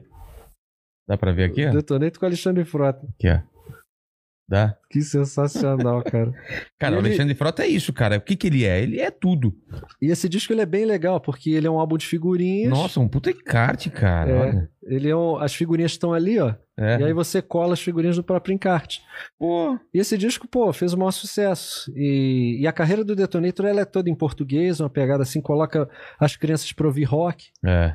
E, e tem a parte lúdica, engraçada, pela voz do Detonator, que nem o disco agora, que, que foi lançado, o Arraiado Metal, que Vai, vai ser lançado ou já tá oficialmente lançado? foi lançado Foi agora lançado. nessa segunda-feira, justamente visando as festas juninas. Que não vão ter, né? Por causa da pandemia, cada um vai comemorar na sua casa. Eu Exatamente. coloquei E a a- trilha... A capa do álbum tá na tela. aqui, Tá na pra você tela? ver. Acab- Ah, E a tá. trilha sonora tá disponível pra qualquer um, né? Você pula fogueira dentro de casa agora. e aí eu peguei todas as versões assim clássicas de música de arraiá, Cai Cai Balão, Sei. o sanfoneiro só pensava, só tocava isso, é, Sonho de Papel, todas essas é, em versão heavy metal e na voz do Detonator, cara. Então Pô, ficou. que se ele conseguisse chegar aqui pra, pra ah, se o mostrar... Detonator vier aí, se bobear, ele até canta. Ah, é? Pô, eu adoraria, cara. E, e você falou que é, inf- é infanto-juvenil o, o, o público? É de que idade até que idade? O legal do heavy metal, cara, é, por- é geracional. Então, essa molecada de hoje em dia, ouvir heavy metal é uma coisa mais rara, Total. porque o rock ele já não é mais base da música popular há muito tempo. Então, na nossa época, a gente ouvia. Porra, a Xuxa tinha riff de guitarra. né? É. Tá, tarararara. é. Então, É o mesmo. rock ele tava permeado em todas as músicas, É. né? em todos os estilos musicais. Hoje em dia isso não acontece. Então a molecada ouve outras coisas. Rock é coisa de tio, assim, sabe? Total. E o Detonator é uma porta de entrada legal pra isso. O Detonator e o Massacration. A quantidade de gente que eu já ouvi falando, cara, o meu filho começou a ouvir metal e rock por causa do Detonator, por causa do Massacration. Hoje em dia ele ouve Iron Maiden, ele ouve por causa de vocês. E isso, cara, pra mim não tem preço, Porra! sabe? Isso é muito legal. Tá ocupando um espaço aí que, que o, o Mamonas tinha, né? Não tem Sim. mais essa banda tipo Mamonas. as- Essa ju- a junção de música com humor, ela é muito poderosa, É. Vilela. Isso aí, cara, Total, né? É, é, é muito legal. E no caso do Detonator é, é interessante porque o Massacration, a dificuldade do Mass- que o Massacration tem é, com o grande público são as letras. Porque o- a ideia do Massacration é aquela brincadeira do inglês. Ah, tá. Bucetation. Então as letras são meio em inglês e meio em português. Então a, a letra você não entende de prima. É. O Detonator não. O Detonator, como já é tudo em português, aí o cara já entende de cara. Eu fiz um. Depois que eu- que eu conheci a carreira do Falcão Brega, Tem. eu fiquei muito inspirado, cara, pra Por que, Ah, ah, escrever em português. por que, qual que- o, que, que, o que, que você viu na carreira dele que você achou? Né? Cara, Não conheço muito da. o Falcão, ele fez uma participação no clipe da The Mummy, uma música do Massacration. E aí, ele tava fazendo a gravação desse videoclipe lá nas dunas de Cabo Frio, como se fosse no Egito. E aí no dia da, prime... no, no dia da gravação ele chegou pra gente com, com 5 CDR em Sei. branco. 5 CDR, CDR branco escrito assim, coleção Falcão. Caramba. Ele chegou, toma aí pra vocês, isso aí, nosso disco. Uma pô, Falcão. É, são seus discos, cara. É, tá em MP3 aí. Mas, pô, você tá pirateando seu próprio. Não, mas não ganho dinheiro com essa merda, não. Toma aí pra vocês conhecerem. Não ganho dinheiro com isso, cara. Cara, tem- devia ganhar, mas ele fez um, ele fez um agrado pra Ah, gente, né? tá. Em vez de ter tudo, pra- ele deu um CDR. Com Cara, isso é tudo muito lá. foda, cara. Muito foda. E, cara, eu fiquei viciado, cara. Eu conheço todas os mu- as músicas do Falcão. E pra você compor, você tem que ter inspiração. Por isso que a maioria das bandas de heavy metal brasileiras escrevem em inglês, que eles não ouvem nada em português. Ah, tá. Então você tá acostumado a ouvir coisas em outra língua, você quer, né? Escrevendo. É, uma, é uma, um espelho, né? E aí, cara, eu comecei a ouvir muito as músicas do Falcão, são muito engraçadas, né? E isso me inspirou, na época, por coincidência, quando eu fui fazer a carreira solo do Detonator, em escrever em português. E foi muito mais fácil escrever em português depois de ouvir as obras do, do Falcão. Que caralho, cara. Porra. é- são geniais. cara. Genial. E, e como que foi na criação do, do, do Massacration? Teve uma reação negativa, né? De algumas bandas, do pessoal do, do, do metal, não? Teve.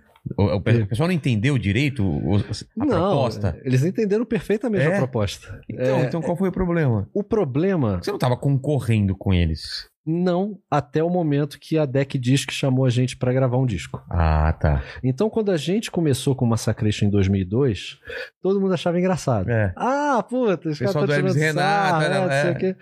E aí, cara, um dia a gente foi fazer uma participação no aniversário do João Gordo. O João Gordo tava fazendo aniversário e ele quis chamar o Massacration, porque ele viu na MTV e ele adorou. Ele, cara, queria chamar vocês pra tocar na minha festa de aniversário. Aí a gente chamou um baterista e a gente fez o show. O Igor Cavaleira, baterista do Sepultura na época, tava nesse evento do João Gordo. Ele viu o Massacrecha, ele pirou. Ele falou, cara, eu quero fazer um convite pra vocês. Eu gostaria que vocês fizessem todos os shows da abertura do Sepultura no Brasil, da turnê brasileira, mas com uma condição. Eu quero ser o baterista. Caralho! Bicho, o primeiro baterista do Massacration foi o Igor Cavaleira. Cara, isso foi um absurdo. Que absurdo. Ele, ele ia antes da banda, do Sepultura, ia, ele colocava, passava o som, tudo. E aí, na hora do show, ele botava uma máscara, é, cobria todas as tatuagens, porque é uma coisa meio do metal, o baterista misterioso. É. E, e a gente não entregava a identidade. E a gente fez, cara, todos os shows da turnê de abertura do Sepultura com o Igor na bateria. Que foda, cara. Isso foi sensacional, cara. Isso foi um absurdo. E, e aí, O fato de vocês abrirem o show já gerou algum tipo de coisa? Ou ainda estavam não, levando na. aí a, a gente não ouvia nada, assim. Tá. Apesar de que sempre nos shows eu via, sempre tinha um ou dois que no show assim,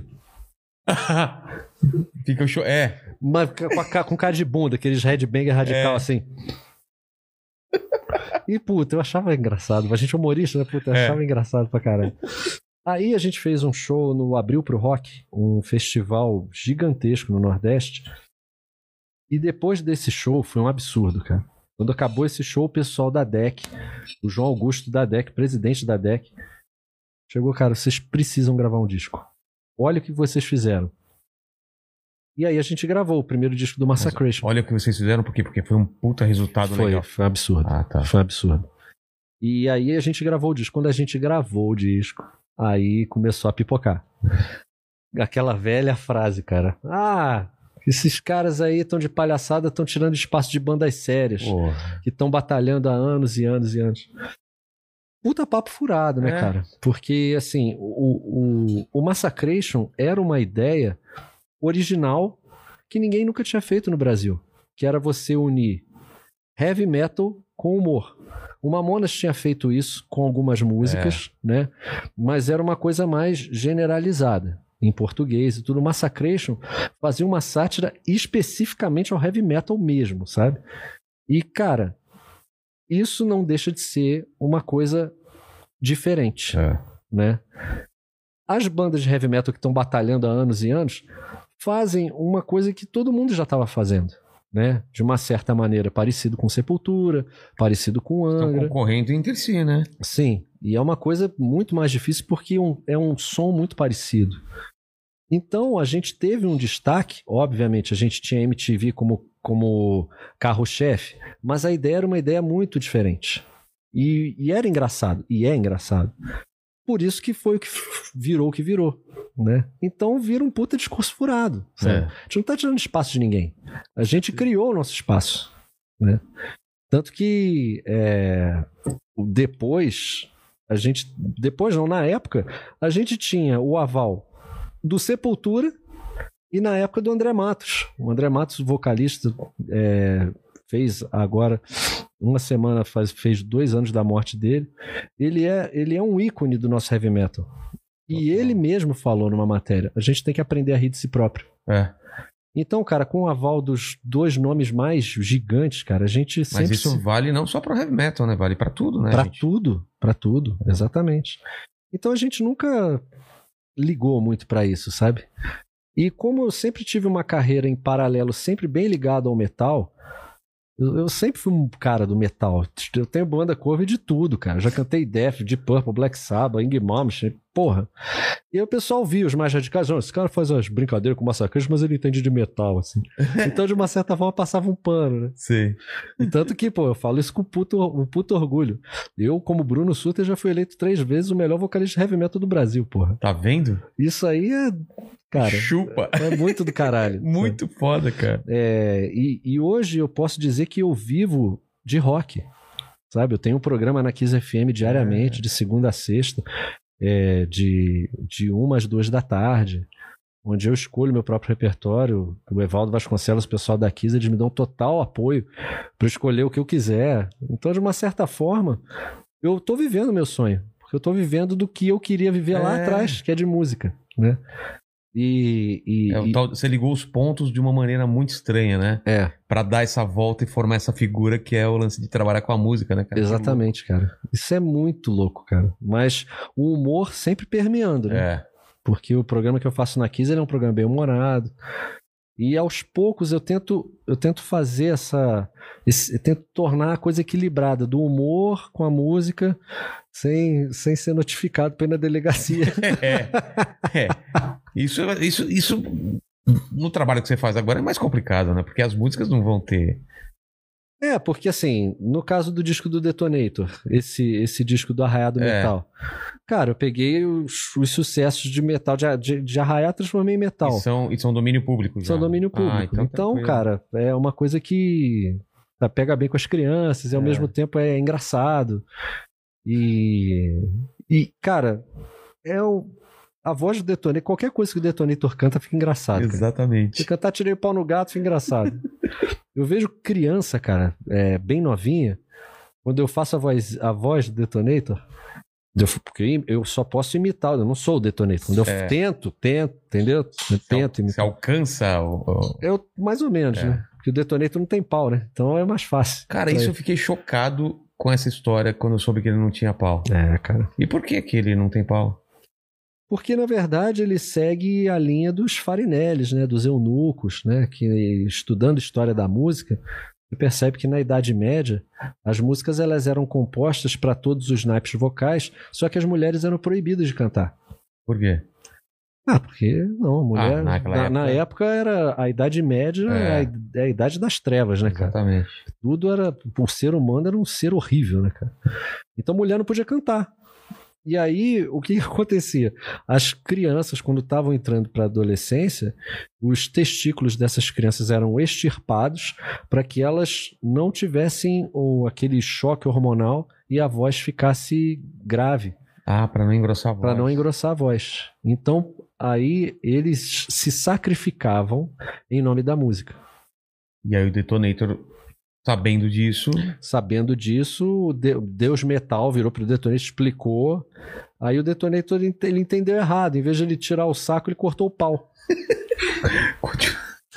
É, é, assim, continua. ag- É agudo, só que tem um drive. assim. É. Ficou um pouco diferente, mas de uma certa maneira funcionou. Ele só tem duas bolas. ele não tem o pau. Ele não tem o pau. E não transa, então. É, ele- é, dizem que ele tem uma prótese de titânio Ah. que é o metal mais duro do mundo, mas acho que não. Ele, ele na cama deve ser uma bosta. Eu, eu Detonator. imagino que sim, né? Deve ser uma merda. tem, tem nada. Mas não tem, rel- não tem relatos, né? É, não, não, eu, não, eu, eu trabalho pro Detonator, mas não, não, não chego tão perto assim de certas intimidades. Não resolve essas tretas, tipo, de, de Não é. famosos, assim. Não é melhor, melhor, melhor não, se met- não se meter nisso, sabe? Melhor não. E a grana, e a grana vem o que basicamente de de CDs, de show. É, o show não, não tá podendo fazer agora. Pois é, cara, a, a pandemia me fudeu. Fudeu todo Assim mundo, como- né? é, assim como- aglomeração, né? É, é o, o setor artístico todo, né? É. Eu tava numa fase bastante legal da minha carreira artística porque eu transformei o Detonator, o Bruno Sutter, em, em empresa, né? Então, o material fonográfico, os shows. Eu sempre, nos eventos, eu montava a minha própria lojinha. Então, antes de começar o show, eu chegava nos eventos e eu mesmo vendia lá, ficava tirando foto com o pessoal. Dava um puta trabalho, mas isso foi muito, muito importante para eu começar a lidar com o público de uma maneira diferente. Porque na época do Hermes e Renato você não tinha esse contato com o público, vocês não, Não. tinham produtos pra vender. Não. A gente Ah. trabalhava, fazia os esquetes e mandava para. Eu só fui entender como que funciona esse esquema de merchandising, é, de carreira independente, de empresa, depois que eu saí do Hermes e Renato e fui montar o meu próprio negócio. Por causa dos eventos, na época, os eventos de anime, de cultura pop, Comic Con, Anime Friends, né? É, Sana. É. Então, esses Ter- eventos me ter mostraram. Seu standzinho e. Cara, nos Estados Unidos é muito comum isso, né? Você- Não sei se você já foi lá em San Diego, na, na, na, na- na Comic Con de lá. Não, Você vê, cara, cara, o stand, os atores de séries antigas, você vê o cara, de série- o cara vendendo os produtos dele, tem, tem gente pra comprar, tem gente que quer tirar foto e tal. É toda uma indústria, né, cara? Pois é, cara. Na E- época eu fui aprender isso com o pessoal da, do Anime Friends, que era um É evento, um evento icônico, imenso. É. gigante, né? E, e foi assim que, que eu comecei a trabalhar com isso. Estudando como o pessoal da cultura pop japonesa fazia com o material de merchandising. Tudo se transforma em produto. É verdade. E tinha show também ou era só stand? Você fazia as Eu duas? fazia os dois. É. Fazia o stand, aí depois tinha o show. É. Só que aí que eu falo, o Detonator só faz o show. né? É, é a Ah, parte mais fácil É a até, parte né? mais fácil. Eu Ficar lá chego- suando e vendendo. Eu ficava lá no stand vendendo, eu Detonator fazia o show, aí ele ia embora e depois eu que dava os, au- eu dava os autógrafos do Detonator. Tinha que assinar por ele. Tinha, é. ele. o- Ele odeia assinar. Ele, ficava com a- ele fica com uma puta cara de puta, assim. é, vai- vai- vai- Vai embora, isso aqui. E aí eu, eu que ficava assinando lá essas porra também. Aí eu chegava no evento, geralmente por volta de 11 da manhã, saia de lá 8 horas da noite arrebentado. Caramba, cara. É verdade. Mas esses foi- eventos são. E é e é uma circulação de. pe- É muita gente, né? que vai. É, cara, é muita gente. E aí, com- né, com o advento da pandemia, acabou isso tudo. Então, É. eu perdi por volta de 60% a 70% da minha renda.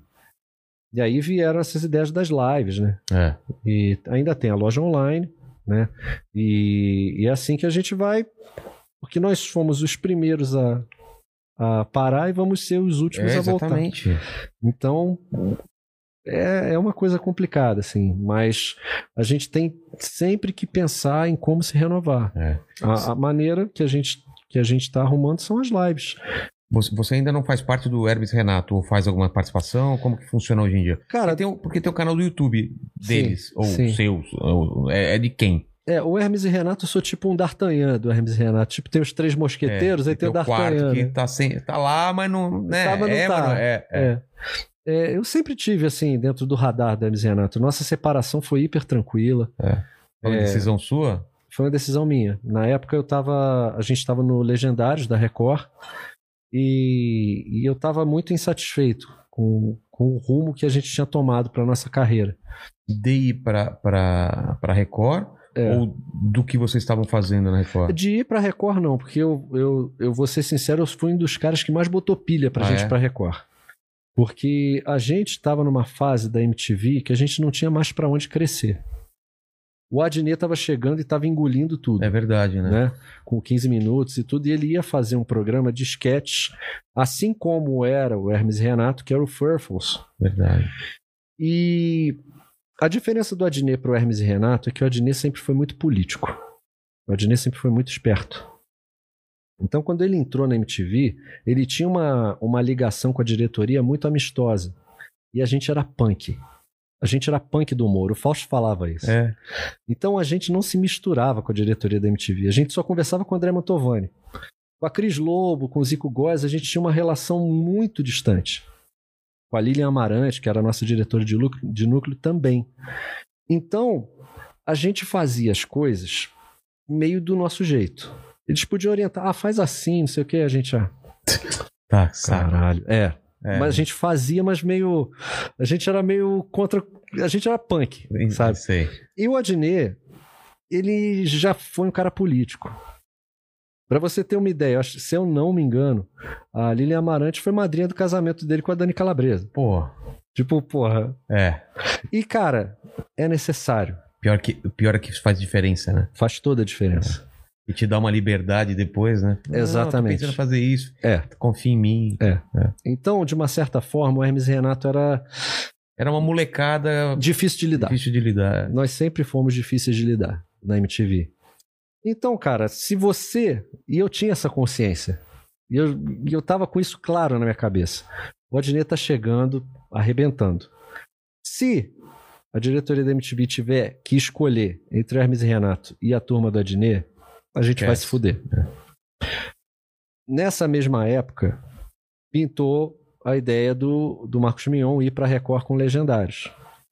E ele já estava levando o Felipe Solari, ele estava levando o João Gordo, ele estava levando uma galera da MTV para fazer É esse, verdade. esse núcleo jovem. E o, o diretor do Hermes e Renato na época, de 2009, o FEPA, ele foi convidado para ser o diretor do, um dos diretores do Legendários. E aí o FEPA conversou com, estava conversando com a gente de uma maneira informal. Cara, eles estão criando um núcleo jovem dentro da Record. A ideia é depois expandir isso. Pô, parece que vai virar isso aí. Cara, quando ele falou isso, eu falei, galera, É a hora. tá na hora da gente ir embora. Vamos pra lá, porque não sei o que, que vai acontecer aqui. E aí a gente tipo, botou meio uma pilha assim, uns não estavam afim, outros estavam, aí a gente foi. A gente foi pra Record. E aí, cara, por coincidência, um ano depois, rolou um passaralho na MTV que foi mandado uma caralhada de gente embora. Tipo quem? Saiu um DJ pra caramba. essas É, coisas. saiu. Não, não sei te precisar quantos, mas saiu Mas uma. eu, ga- lembro, eu lembro uma época realmente. que Saiu teve uma galera. demandada, é. Acho que foi de 2010 pra 2011, assim. Tá. Eu não tenho dúvida que a gente teria sido. No mesmo pacote. A gente teria ido nesse pacote. E aí a gente foi pro Legendários. O primeiro ano foi legal. A gente sabe. De, de grana era muita diferença? Eu não lembro o que, que- o- se, se eles falaram que era, mu- era, era uma- um valor. Ah, cara, não tem por que esconder. Não sei se eles falaram isso. Na época a gente ganhava por volta de 5, 6 mil reais cada um Tá. na MTV. Quando a gente chegou na Record, a gente ganhava 11 cada um. Tá. Foi tipo o dobro, assim. E a MTV nem tentou cobrir. A MTV tentou cobrir quando a gente saiu mesmo. E Quando já tava. Quando a gente tava Certo. pra. Quando a gente eh, falou, ah, porque eh, isso é que a gente ficou puto. É, né? O Filipinho, acho que o Filipinho falou. isso. isso, ele ficou puto, Filha das putas. Quando a gente fazia renovação de contratual, a gente Nunca. falava, ah, vai dar, tá bravo, não sei o quê. E quando a gente foi mesmo, "Não, vocês querem, vamos conversar. Eu, Ah, vai tomar no cu. Agora, porra. Aí a gente foi pra lá. O primeiro ano foi legal, a gente sabia, obviamente, que era TV aberta, É. não podia falar palavrão. Mas aí a gente fez umas paradas legais, a gente fez uma novela, Sacaneando dos Mutantes, o Mutontos. E, cara, a gente tinha uma puta estrutura fodida, cara. A gente ia pro Rio de Janeiro. Caramba. A gente gravava na mesma estrutura das novelas da Record, cara, tipo grua, continuista. Vai tomar no cu continuista, cara. pra Hermes Renato. Vai se fuder. Aí, tipo, na época eu era, na época eu era casado, tinha aliança, né? Sim. Eu Era casado com a Adriane, né? E a minha primeira esposa. E aí, cara, ela chegava continuamente. Você tem que tirar a aliança. Vai fazer um personagem solteiro. Caralho! Que- Mas onde é que eu vou deixar? Mano, eu guardo pra você. Tipo, vai se Cara. fuder, cara. O negócio, ó, cara, era muito foda. Era uma puta estrutura animal. Qualquer A gente- objeto de cena que vocês precisassem, eles conseguiam. Cara, Ah, foi, foi foda. Foi, foi uma ma- época maneira. A gente ficava num puto hotel na Barra. Ficava uma semana lá gravando. Foi legal. E aí, no segundo ano de Que não, é- Legendários... que não era mais Hermes Renato, na verdade, né? Não, Era. Banana Mecânica. Banana mecânica. Por quê? Porque o nome, ele tinha. é, isso é um praxe da- de TV. Ah, é, eles criam e já registram o nome, né? Exato. Então a Mas gente. o meu porquê não foi por, foi porque banana mecânica. Esse nome foi o Fausto que deu na época por causa do Laranja Mecânica. Exatamente, é. Eu, Né? eu pensei nessa ligação. Ele, ele falou, puta, esse filme é foda, vamos fazer tipo a mesma pegada ácida, não sei o que, só que a gente é brasileiro. Ah, e banana mecânica. E aí, beleza. Tá. Ok. Eu achei o nome horrível. É, então o nome eu estranhei, porque não lembrava nada Hermes Renato, não tinha uma ligação. é, mas né? não, tinha, o- não tinha o que fazer. Não tinha o que fazer, né, cara? Então a gente foi, É. abraçou a causa e foi. O primeiro ano foi legal, o segundo ano foi. Aí começou a, a dar merda, porque na época o, o Mignon ele era responsável pelo núcleo do Legendários. Só que, cara, já começou errado porque o Legendários era pra ser um dia de semana. E botaram sábado. Pô, pra um programa jovem, molecada É. não tá em casa. Tá em casa. Aí fudeu, né? Aí a audiência começou alta, começou a dar uma caída, e no segundo ano pegaram o diretor que era do programa da Eliana pra dirigir o Legendário. Meu, cara, Bicho, aí o programa, cara, o programa virou, outra coisa, né? cara, virou o programa da família brasileira, cara. De repente a gente tava numa bancada com tipo Alexandre Pires cantando assim, e a gente tinha que levantar pra ficar meio dançandinho, cara. Ai, Ai, ai, ai, Puta que pariu. Ah, vontade de me rasgar, É, cara. aquele fica- o- os, de- os dedos dentro do tênis ficam assim. né? Exatamente, exatamente. Aí é, é, é, é muito bom quando passa, né? Porque aí É. tu, tu ri. Dá Na- um alívio. Na época, maluco. Porra. Primeira coisa, o diretor falou: olha, o público de TV aberta não entende o humor de vocês. O humor de vocês, esse humor de cada dia fazer uma coisa, é melhor vocês fixarem os personagens de vocês em personagens que a pessoa se identifica. Então, é legal cada um ser um personagem. um fala de É, bordão. Beleza. Aí, eu, aí um dos personagens do Mutontos era a Dona Peida.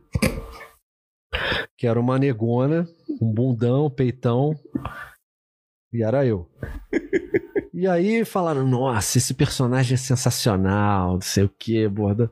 Você, a gente acha legal, você faz. Virei a Dona Peida. Toda semana aparecia Caracterizar. com aquela, eu ficava lá naquela bancada e chegava os caras e tinha que ficar dançando, fingindo de rebolando.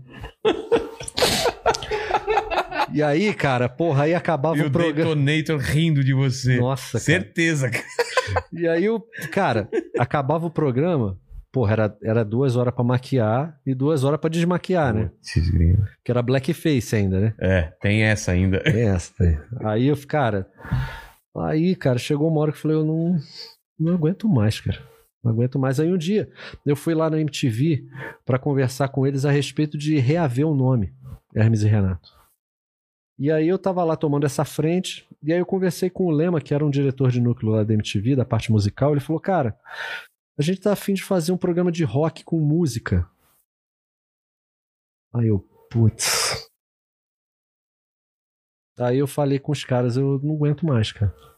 Falei com o Mion, cara, eu tô desanimado, não sei o quê. E eu vou fazer um piloto. E depois de Seu, contra- seu contrato era até quando? Puta, meu contrato era de três anos, Ah, tá. sei lá. E aí eu falei com o Mion. E, cara, eu vou te falar, o Mion foi puta gente boa. É. Que ele falou assim, cara, eu prefiro você feliz lá do que infeliz aqui. É. Então faz o piloto, vai lá. E se não der certo, você volta, cara. E eu não vou te cobrar multa rescisória. Porra. O cara foi hiper nota 10. Aí eu fiz o. Aí, antes de fazer o piloto, eu fui comunicar o pessoal do Hermes e Renato. Eu tive que sair do Hermes e Renato pra isso. É, depois de tantos anos, a gente estava mais de 10 anos junto, eu já estava meio com uma. A nossa relação já estava desgastada com o tempo, né? E. Mas foi de uma maneira amigável pra caralho, sabe? Eles entenderam. Eu falei, cara, eu não aguento mais. Sendo que um ano, ou alguns meses antes, o Fausto já falou, cara, eu não participo mais dessa bancada, não vou mais. Ah, é? É. O Fausto era. O Fausto era foda. Ele, fa- ele botava uma coisa na cabeça, cara. Ele era o líder intelectual do grupo e ele, cara, a gente segurava a bronca. Aí a gente, porra, ele, cara, se fosse pra. para rescindir o contrato, se fosse pra pôr. Ele ia ligar o foda-se, cara. Falou, Ah, é? cara, eu não fico mais, eu gosto de ficar dançando, vai tomar no cu. o Fausto era foda, cara. Não vou fazer. Não faço mais. Aí na época eu falei, cara, beleza. Eu e o. Eu, eu seguro, eu fico lá na bancada, não sei o quê. O Filipinho também ficou. Ele teve até uma situação engraçada uma vez que a gente tava lá na bancada, né? Aí tá, tinha o Blade. O Blade era um negão que ficava com o cara fortão com a de toalha. ah, tô Assim, ligado, tô ligado. que ele pegava o CD das bandas, ficava com o CD aqui, o cara forte pra caralho. E nessa bancada o João Gordo ficava do lado da gente. Não dançando, né? Cara, eu não lembro. Eu não lembro. se Será que ele dá umas. ele- Eu não lembro, cara. Eu Bom. não lembro. Aí Tem que ver Ale- com ele. Alexandre Lembra? Pires, Alexandre Pires, ele dançando. Tem Já que ver pensou? com ele. Tem que ver com ele isso. Eu acho que. Eu não lembro. Tá. Mas aí eu lembro uma vez que ele tá lá, não sei o que, o Blade dançando e ele virou pra mim, cara. Aí, mano. Esse Blade parece mais que nós.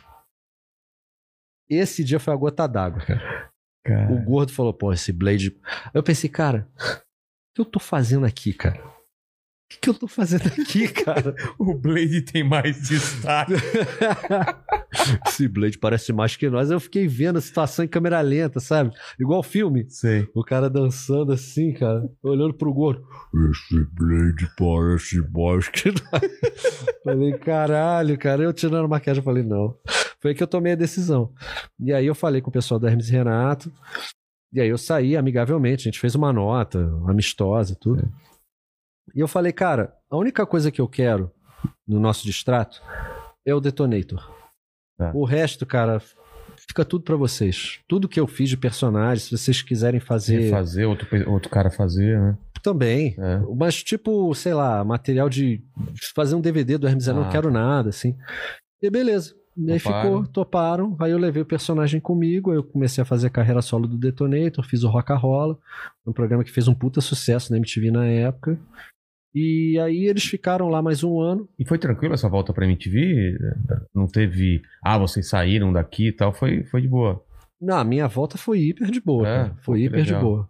Era um É. o mesmo pessoal que tava lá. Diretoria, todo mundo. Sim. Tinha trocado. Ah, Sim, era o mesmo pessoal. A gente não saiu mal da MTV, a gente só saiu, a gente não, não quis tretar com nada. Tanto que eles falaram: ó, o nome é nosso. A gente não entrou no pau, Ah. não, não teve a intenção. Tanto que eu fui lá pra ver se era possível o nome, e o Lema falou: cara, se você topar. E foi assim. Então eu Ah, vou se você topar, g- a gente dá o nome de volta? Ou Não, não, se você topar fazer um programa Ah, de tá. rock com humor, Tá. e aí foi, foi bem legal. Tanto que um ano depois, quando acabou o contrato do Hermes e Renato com o Legendários, eles voltaram pra É MTV. verdade. então, de uma certa forma, eu acabei abrindo uma portinha. É, você abriu uma porta pra volta do. É. do- E só que aí eu, é, eu não voltei pro grupo, continuei lá com a, com a minha carreira com o Detonator e tudo. Mas a gente sempre se esbarrava e, e se encontrava de boa. A gente nunca teve treta. Eu, eu voltei a me incorporar mais ao grupo depois que o Fausto morreu. É. porque ficou um sentimento muito muito de saudade e tudo, e a gente se, se reaproximou, não ao ponto de eu voltar pro Hermes e Renato, mas o pessoal convidar, ah, vamos fazer aqui uma participação no Tá programa da junto, né? FX, e, e foi muito legal, cara, e tem sido muito legal, porque a gente faz os shows com Massacration, tanto que esse DVD do Massacration que tá aqui é depois da minha volta pro, pro, pro projeto. Ah, já é? Depois... Já é. Ele, é, ele é mais recente. O Franco, ele assumiu o lugar do Fausto, o Franco, irmão do Fausto. O, o Franco, antes, antes da, da morte do, do, Fa- do, do Fausto, ele não. Ele participava pouco? Ele, ele fazia o quê? Ele participava esporadicamente. Esporadicamente. Né? Porque o Franco, quando a gente foi pra MTV, o Franco ele foi morar nos Estados Unidos. Tá. Foi fazer um intercâmbio lá. E aí, quando ele voltou, ele fazia participações esporádicas, ele começou a fazer uns trabalhos meio de, de roteirista. Ah, que ele fez, ele fez estudos de roteiro.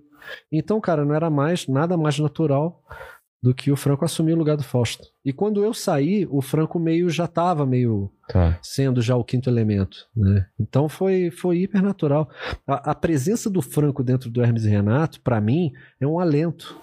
Porque o Franco parece com o Fausto, É. o Franco tem a voz igual do Fausto e o Franco interpreta tão bem quanto o Fausto. E o temperamento não, é diferente. O temperamento é bem oposto. É? Sim, é. Porque o, o Fausto, ele, ele era um cara mais Ele era centralizador. introvertido. Mas ele era centralizador no Sim. quesito de vão fazer isso, eh, ou direcionar as Sim, coisas. Sim.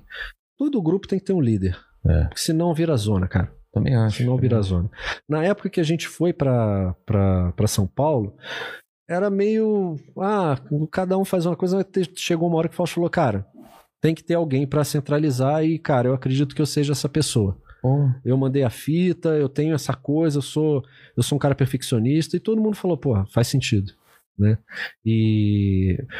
Mas nesse sentido, o Fausto liderou muito bem o grupo. É. É. Porque ele, Distribuir é, quem fazia o quê, de, de Então, direcionamento. Isso era muito louco, porque nesse sentido não havia, não havia regra. Ah, não? Cada um fazia o que tinha, o que se sentia à vontade. Tá. Sabe? A gente fazia o roteiro.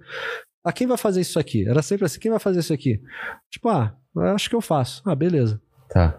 Sabe? Então, ao mesmo tempo que o Fausto centralizava a liderança do grupo para ele, a gente tinha muita liberdade artística Entendi. dentro do grupo, sabe? É mais a tomada de decisões é, artísticas como grupo, sabe? Mas ele era um cara muito introspectivo, era um cara na dele. O Franco já é um cara mais expansivo, já é um cara mais. É, vamos lá! Né? É, um- essa é a diferença entre os dois. Mas artisticamente falando, atuação, é, genialidade, acho que é coisa da família dos Fante. Ah, é? É. E, e, e como e esse, esse fato de ser introspectivo, ele dificultou também de vocês perceberem qualquer coisa que pudesse estar acontecendo pra, por ele? Ou vocês percebiam um, uma certa tristeza, alguma coisa que estava Não. que tava errada, assim, ou, Nem um ou- pouco. ou- ou faltando na vida dele? Nem um ele não pouco. falava, ele não tinha, ele não tinha essa abertura pra, de falar o que ele estava sentindo. Não, Não? não. É, a, gente, a gente tanto não percebia que o Fausto tinha eh, depressão crônica e que eu realmente eu achava que o Fausto ele era um cara que não ia com a minha cara. É mesmo? É, porque a gente tretava muito, né? porque eu sou um cara muito do sim, ele era muito do calma, Tá. sabe? E às vezes eu achava que era meio pessoal, sabe? Mas não, sabe? Não, não tinha nada a ver. Era. Assim como rolava essas tretas comigo, rolava com o Filipinho, rolava Ah, com o Marco tá. Antônio, rolava com o Adriano, com- sabe? Com todos. Mas eu acabava achando que era, eu tinha meio mania de perseguição, sabe? Eu achava que era meio comigo, assim. e todo mundo achava, ah, o Fausto hoje tá mal-humorado. A gente nunca imaginou que era depressão. A gente achava que era mau humor. Sabe? Então, o que tornou, assim, pro, principalmente pro Franco, um puta alerta que ele levantou a bandeira É. depois da morte do Fausto de como a gente deve tomar cuidado com a depressão e perceber é, essa condição para que a gente possa auxiliar a pessoa a buscar ajuda. Eu, eu fico muito preocupado com isso porque com a pandemia, cara, a gente perdeu, acho que do- dois eu sei que perdeu, acho que três comediantes assim, de- se suicidaram durante a pandemia, depressão e a gente não percebeu. E um amigo muito próximo meu também, cara, teve depressão, tentou se matar. E eu fiquei pensando como a gente consegue perceber isso, porque não dava pra perceber. Hoje tu- tudo bem, a gente conversa sempre, estamos trocando ideia e tal, mas antes dele ele botar isso pra gente, né? De, de se tornar público, a, a gente não conseguia perceber nenhum, nenhum sinal. É, é muito complicado, né? Isso fica alerta pra todo mundo de você tentar achar algum sinal, é, não sei se é introspecção, é, eu não sei, porque é uma pessoa alegre, entendeu? Ele, é, no caso desse meu amigo, ele até veio, eu não tenho nenhum problema em falar o Di, né? Que a gente conhece, porque ele veio falar, teve um programa só sobre comediante e depressão, que é uma coisa que é, que é uma coisa que o pessoal não entende, mas tá muito associado ao comediante que, que acaba achando uma válvula de escape e não necessariamente ele tá bem, ele tem problemas pra resolver, Exatamente. cara. né? Eu não sei o que acontece com a gente, que a gente tá mais propenso a isso mesmo, né? Quando Cê- você, cê já é um- pensou sobre isso? já, já pensei O muito. que que você acha que é? É porque quando a gente se coloca na mídia e na sociedade como um- um- uma pessoa que leva alegria para as pessoas, quando que você vai imaginar que essa pessoa vai ser um veículo suicida? É. Né? É, isso é muito comum. A gente- Tem no YouTube o documentário do Hermes e Renato, que é narrado pelo Fausto, ele que, que ele, ele que faz a orientação de todo o documentário. E a primeira coisa que ele fala já dá o tom do negócio. É. Ele fala: Eu sou uma contradição, porque eu sempre fui um cara muito introspectivo, muito na minha, e quando liga a câmera, eu me transformo. Cara, E isso é, é uma válvula de escape, sim. É. Né? E tanto que o Fausto, cara, quando ele atuava, ele era genial. E exatamente. você nunca i- iria imaginar que, que Então, é, é uma coisa que, primeiro, não acredito que não seja a gente que deva orientar. A pessoa tem que ter a consciência de que ela precisa de ajuda. É, exatamente, né? E, e não tem não, quem empurrar vá. com a, não empurrar com a barriga e falar, ah, não é normal, né? Tentar. Isso é uma coisa que pra gente, cara, ficou essa lição muito extrema, sabe? Mas a gente tinha, cara, a gente cresceu junto, a gente tinha 20 anos, a gente, a gente nunca imaginou. A gente nunca imagina que uma pessoa muito próxima a gente vai se matar. né? É. Sabe? A gente nunca imagina, sabe? A gente só começa a perceber a gravidade disso quando acontece do teu lado. É igual o caso do Covid. É. Eu perdi um. O meu melhor amigo era o Rodrigo Rodrigues, cara Caramba. que era apresentador da, É. da, da Sport TV. E, cara, ele morreu em dois dias de Covid. E, e, e antes disso, É. a gente ficava fazendo piada. Caramba, Sabe, dois tipo, dias. O cara, ah, não sei o que, esse negócio de Covid, hahaha, sabe? Depois que o Rodrigo morreu, eu comecei a ficar panicado. Sabe? Tipo, realmente, Foi- o negócio foi- tá do nosso lado. Foi logo no começo que ele morreu? Eu Não tô lembrando. Ele Foi- morreu, vai fazer um ano da vai morte fazer dele. um ano, é. Foi no comecinho. E, e ele tava mandando, cara, na, no WhatsApp do nosso grupo. A gente tinha uma banda juntos, os Soundtrackers. Ele falou, cara, tô gabaritando a porra toda aqui, cara. Perdi o paladar, não sei o que. A gente ficava, ah, Caramba. Você você acompanhou a- os sintomas e- assim. E, cara, eu fiquei arriado, cara. Assim como foi o caso do Fausto, sabe? A gente começa a ficar um pouco mais cascorado. E ver a morte de perto, assim, é foda tu ficar velho, cara. Tu É. começa a perder amigos, assim, muito próximos, e vê que, cara, a morte, ela é, Ela, é ela, uma realidade. ela- a sabe? realidade e, e a vida ela passa muito rápido, né? Passa, cara. Eu tô fazendo 42 anos hoje, porra. Eu fugi do berço, t- porra, tinha, tinha 3 anos, parece que foi ontem, eu lembro dessa É. merda.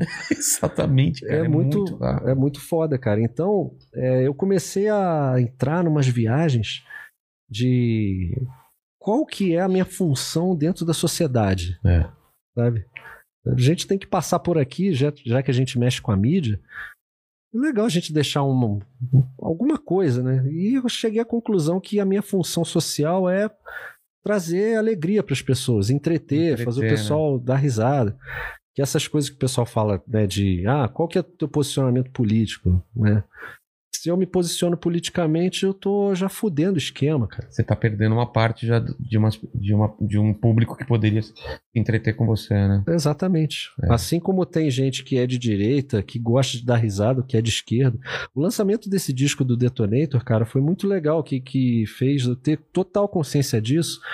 Quando amigos meus, ou, ou pessoal que acompanha o trabalho, sei lá qual é o posicionamento político dessa galera, falou, cara, obrigado por você ter trazido um pouco de alegria nesses tempos aí tão sombrios com, com esse disco, cara. Tô dando risada aqui. Exatamente. Sabe? Porra, isso, cara, é isso, sacou? A É. ideia pra mim é essa. Vamos, vamos tentar trazer um alento pra molecada, pro, pro, pros mais velhos, dando uma risada de forma ou com música, ou com Não, e, piada. faz, e faz diferença, cara. Faz diferença mesmo. É, porque até pra gente mesmo, pra gente que cria humor, a gente também fica, como É, você bem disse, Consome, é. a gente fica. A gente fica mal, cara. A gente quer trabalhar, a gente quer fazer show, a gente quer subir num palco, cara. E não pode. Fazer o quê? é. A história do palhaço Pagliacci. O sabe? Pagliacci. É, Na contracapa do meu primeiro disco solo tem o. é mesmo. Tem, tem o História- palhate lá. É, É, é bem foda, isso, cara. né, cara? Não tem jeito, cara. A gente tá. Já... Tradição, é paradoxo, é E se isso. você se posiciona de um lado, puta, aí tu- a metade já vai te odiar, e o outro fala, não, ele é do nosso lado. Aí é foda. Deixa de. Nem se abre pra, pra escutar ou, ou ver o que você tá fazendo, porque simplesmente te julga o inimigo, né, cara? Que é Exatamente. isso, inimigo. É. Isso é uma, isso é uma E merda. é uma coisa recente, né? Não era assim, ó. Não, a gente tá vivendo tempos sombrios não por causa da pandemia somente, cara. É. A Mas. pandemia só, só escancarou mais isso ainda. É. Isso é uma, isso é uma foda, cara, para nosso, pro nosso ramo artístico como humorista, cara. É. Exatamente. Como estamos aí, pequeno mandíbula de, de chat? O chat tá legal aqui, cara. Tem bastante pergunta. É, Só, só um negócio. Vai chegar ou não vai chegar, você acha? Cara, eu acho que talvez. É? Talvez ele venha. Tá. Vamos. Vamos, vamos lendo o chat enquanto isso. Eu torcer pro Detonator aparecer.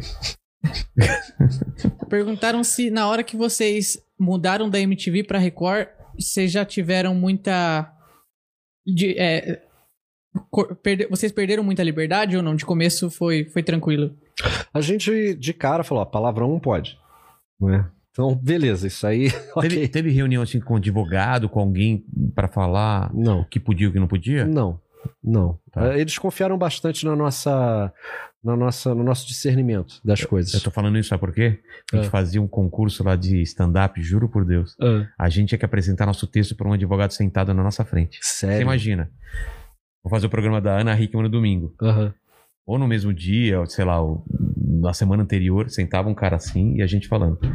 É, então, não sei o que, não sei o que. Ele... Aí Caralho. terminava e falava assim: ó, então, em vez de Nossa Senhora Aparecida, porque aqui não pode falar Nossa Senhora Aparecida, fala isso. Deus, pff, não pode falar Deus, então. fala isso aqui. Marca também não. Então, e assim, ele falava tudo, assim, ele não, ele não perguntava o que era. Ele só falava, ó, não pode isso, não pode, ele ia arriscando. assim. Pode crer, cara. É. Era muito engraçado. Cara, Não, ah, talvez os nossos roteiros eles poderiam ir para um, para um os advogados da departamento, Record, mas tipo, cara, o que vinha para um tratamento ia- era coisa muito pouca. Era assim. mínimo? É. A gente só teve problemas depois de- desse primeiro ano aí. Que a gente teve que realmente mudar tudo, aí foi foda. Era, era na Record que tinha o, o- o- a loja de inconveniência ou não? É. Foi lá que a gente Louco. fez isso aí. Você chegou a ver isso, né? Cara, era muito Cara, bom. Isso esse é não bem vai- legal. Mas eu ia falar do Tretas de Família, que era fantástico. Treta de família. É, a gente fazia o que a gente fazia na MTV, satirizando o que era da TV, É. só que a gente direcionou isso pra Na Record. Record, né? Então, cara, tinha muita coisa legal ali pra satirizar. Então a gente fez isso. A gente chegou a fazer um programa de dublagem, é, zoando todo mundo odeia o Cris. Sei. O Cris era o Pelé. e aquele moleque que era amigo do Cris era o Messi, porque ele era parecido com o Messi. Porra, O cara, Greg. é mesmo. É mesmo, cara. Então a gente brincou com bastante coisa legal, assim, né? Nesse primeiro ano. Foi, foi bem divertido. No segundo ano a gente já tomou, já ficou mais difícil. O, o- o que eu não entendo em relação a, a essa parte de direitos autorais e tal, como vocês faziam o Telaclass? Vocês podiam fazer aquela zona toda com os filmes e, e não dava nada? É, porque a gente conseguiu uma liberação com a, com a editora dos filmes. A gente pegou uma editora de um, um catálogo inteiro de filme B, Sei. e aí a gente, com eles, a gente pegou a liberação. Então eles, chega- eles chegavam, ó, o nosso catálogo é X. A gente escolheu o filme pela capa. Então, mas vocês falavam, a gente vai zoar o filme, vai colocar uma dublagem que não tem nada a ver, os caras, ok? Sim, Caramba, foda-se. isso é maravilhoso. É que eu sei lá se, se, se Os tá, caras se já tinha tão mo- mutreta, sei É, lá. vai Vai ver os caras saber, pegaram, é. vai, vai saber. Os autores não estão nem sabendo disso. É tudo Puta. filme muito antigo, não é? Era, mas eu acho que, acho que tinha merda aí, cara. Porque eu, eu lembro que a gente ia fazer um DVD do Telaclass e aí deu merda. É, porque, Com direitos. porque pensa bem, os caras não estão nem sabendo. Eu acho que os caras da, da, da distribuidora não tinham os direitos, era porra nenhuma, cara. Bom, vai fazendo aí. Exatamente. Aí a gente pegava esse catálogo deles e a gente escolhia o filme pela capa. A gente via, puta, esse tá engraçado. É. Porra, cara, a volta do agente 003 e meio vai tomar no cu, que era aquele do do tre- do, do Wang Wang lá, daquele, daquele sim. anãozinho, que era, e o cara, ah lá, que gostosa. Era um, um capeta em forma de Um guri. capeta em forma de guri, exatamente. Era o Wang Wang, ele era um, ele era um astro nas Filipinas. É, Esse- cara. Esse filme era filipino. E aí tiveram. Teve um filme que era proibido, que esse foi um dos casos que a gente. Foi a única censura que a gente teve Ah, na é? MTV. Foi um filme que era do padre pedófilo. Caramba. A gente, né, ali, a- foi- sabe aquele caso que eu te falei agora há pouco? Eu Falei, ah, foda-se, foda-se, É. foda-se. É. Rolou um. Cara, minuto- sempre quando a gente fazia esse, ah, foda-se, cara, Era- dava, dava, ia dar dava merda. problema. O- a história mas, mas é era. a censura o quê? Falaram, tira o padre pedófilo ou muda tudo? ou Não, caiu cara, tudo? a história foi muito absurda. A gente tava. A gente fez o filme, dublou o filme, o filme ia pro ar. Tá. A história de um padre e seu namorado, um garoto. Eu te amo, padre! Vai lá bagan- balangar o sino pro padre, vai. Eu te amo, padre! Aí tinha uma cena que tava o moleque saindo do banho, pelado, assim, até aqui, assim, plano americano. Nossa, garoto, você está lindo com essa. E, tipo, um padre e seu namorado. Aí a diretora de núcleo, na época, a Lilian Amarante, ela viu essa chamada em casa.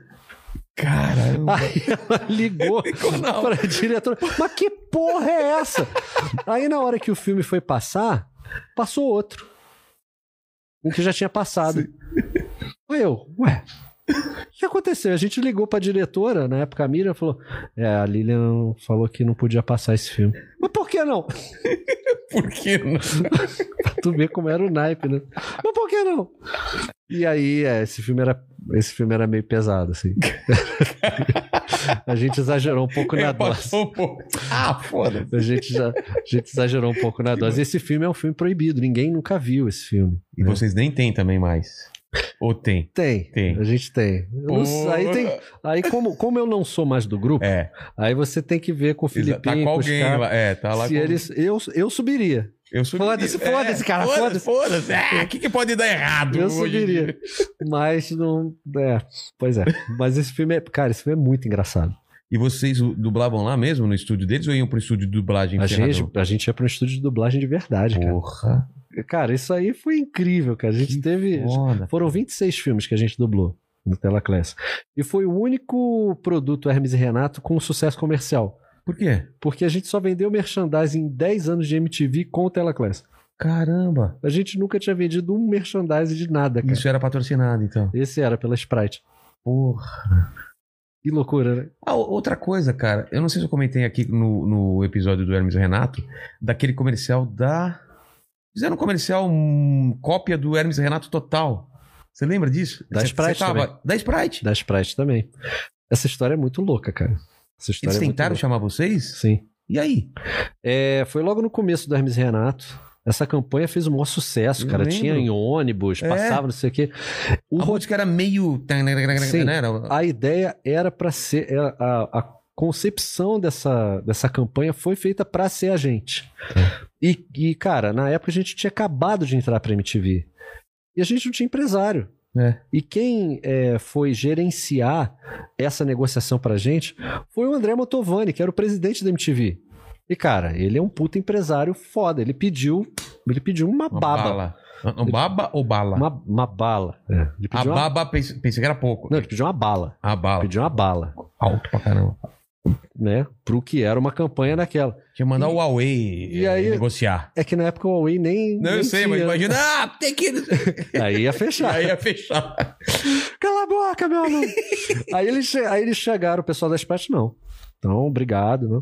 Só que aí, porra, eles pegaram a mesma ideia, pegaram dois atores e, puta, chupinharam. cara. Tudo igual. Tudo Roupa, igual. o ritmo, tudo. Ficou muito evidente. Então a gente já entrou no ramo da mídia tomando uma- um choque de realidade, assim, Exato. É. tipo, nada se cria, tudo se copia, né? E aí depois, não sei por coincidência, sei lá, o único merchan que a gente fez co- foi com a própria, né? É, foi por culpa, né? É, talvez Bateu uma tipo, culpa. bateu a meia culpa é, deles. falou, Não, vamos dar uma força pra esse cara. Bateu a meia culpa deles, cara. Foi Isso. Cara, eu acho que o detonator ele vai vir. Acabei Vai? de receber uma mensagem aqui. Tá. Então você avisa aí, fica esperto aí. Daí, em breve, o detonator está entre nós, viu? Né? Tá. Eu recebi um bip. Ele manda um bip aqui no, Mas se você quiser receber ele na porta, eu também não sei se ele é Não, meio. eu preciso receber. Precisa, tá ele, bom. ele não fala com ninguém. Ele é meio estrela. Peraí, né? peraí. Mas se ele sentar aqui, eu não vou falar com ele?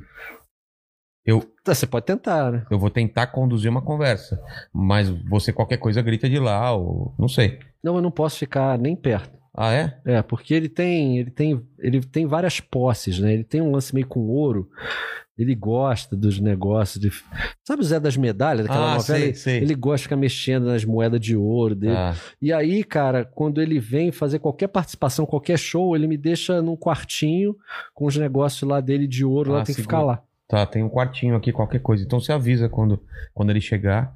Vamos lendo, então, os chats. O, o- pediram aqui pra falar sobre a entrada dos soundtrackers, né? No, nos soundtrackers e que tocavam trilha de filmes, né? Junto com, com o Rodrigo Rodrigues. Cara, o Era um Rodrigo projeto ele muito legal, né? Era um projeto incrível, cara, porque o Rodrigo ele era apresentador de televisão, mas o grande sonho dele era a música. O, gr- o tesão dele era a música. Então ele montou esse conjunto, o Soundtrackers, que era um, pro- um- um projeto incrível, que eram trilhas de filmes musicadas é, no show, né? É. E a- ficava o telão com as imagens do filme. Cada integrante do Soundtrackers tinha um figurino específico de um filme.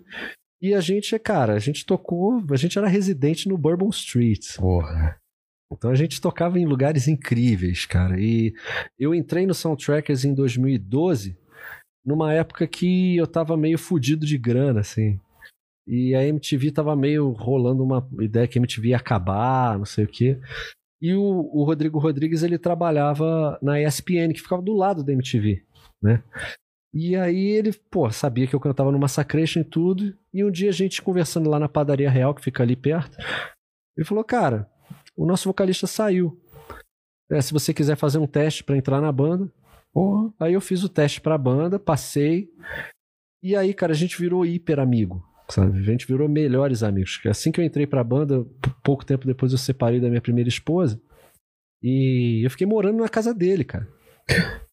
E... Pra- por, ensa- por causa do ensaio, essas coisas? Ou... Não, por al- altruísmo, cara. Ah, que Porra, não tem onde porra. ficar, cai aí, cara. Ah, fica cara, aí. você separou, saiu da casa e te... E aí, cara, a gente ficou Que hiper legal, amigo. E, e eu entrei no Soundtrackers assim, por um convite do Rodrigo numa conversa informal.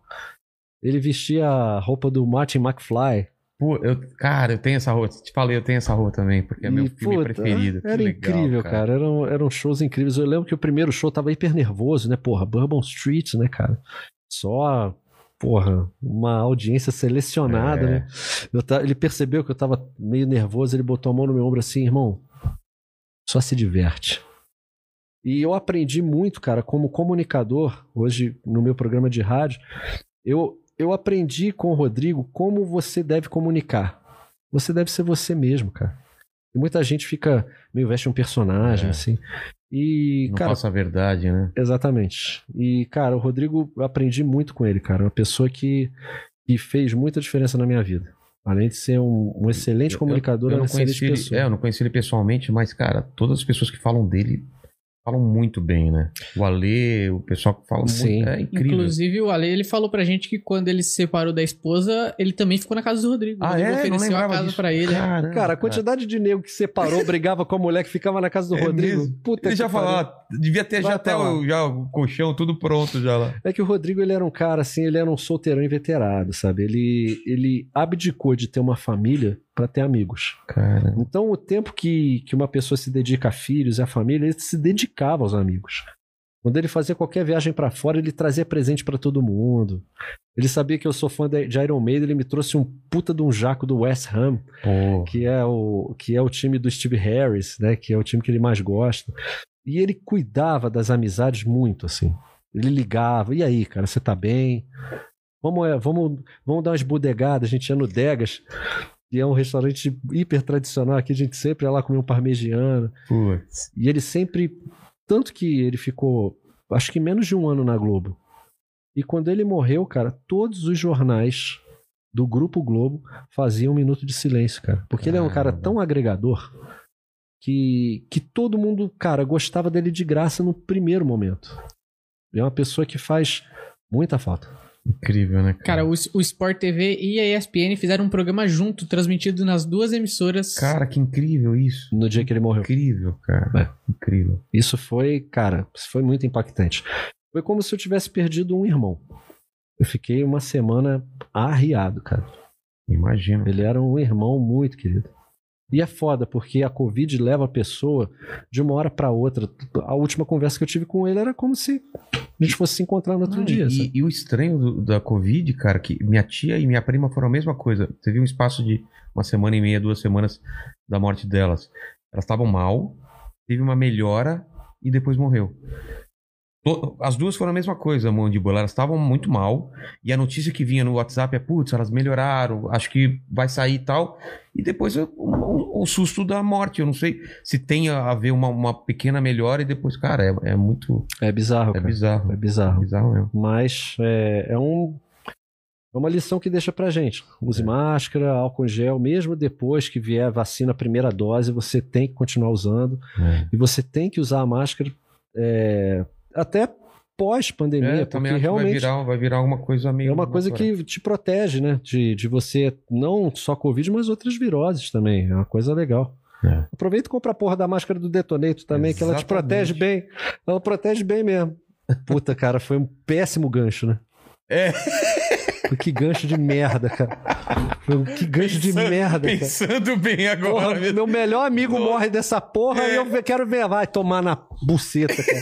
Aquela, aquela assim, corta, dá pra cortar É, isso daqui? corta. corta essa parte. Deputado, estamos ao vivo, candidato. Ah, mas aproveita, ah, foda-se. Agora aproveita e compra É, a porra aproveita e da compra marcha. a máscara. é. brunosuter.com, tá? Você compra, eu mesmo levo pra você. Compra os discos do Detonator também, que é essa porra que Exatamente. me sustenta. Pelo amor de Deus. O Thiago Nascimento mandou aqui, ó, que o, o arquiteto Falcão merece uma inteligência só pra ele e falou que é muito fã da obra do Bruno. Cara, Ele, é, era, ele era arquiteto?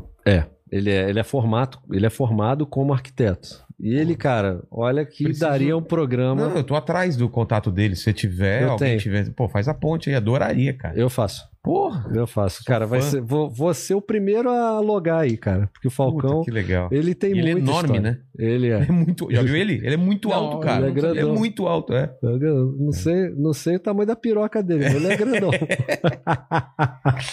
Ó, o, o, o Tony Stark falou aqui, ó. Ó. Tony Stark, ó, ele falou, tenho vários amigos japoneses que curtem demais, o- demais o Massacration. O Que prova que não são só as letras cômicas, mas a sonzeira do caralho.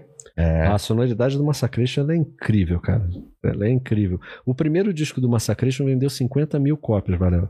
Caramba. Disco de ouro. É um dos discos nacionais de heavy metal mais vendidos da história, de bandas nacionais. É mesmo? É. É incrível. Cara, Cara, que absurdo. E Olha o disco só. é muito bom. É muito bom o primeiro disco do Massacration. Inclusive, vamos chamar o. Acho que o Detonator chegou. Chegou? Então, Chegou. fica à vontade aí, a gente vai lendo Você aqui me, mais. você me dá uns, uns minutinhos? Dou, Cara? dou, dou. Que tem aquela coisa toda de receber. É, a gente vai aproveitar e fazer o superchat e também falar da, da Tribe, pode ser? Beleza. Pessoal, obrigado aí pela oportunidade. Valeu. Como é que eu olho aqui? Tem mais alguma pergunta pra ele, pro Bruno? Tem, tem... Ó, perguntaram aqui como foi fazer a abertura de Dragon Ball Super. Puta que pariu, eu esqueci dessa porra.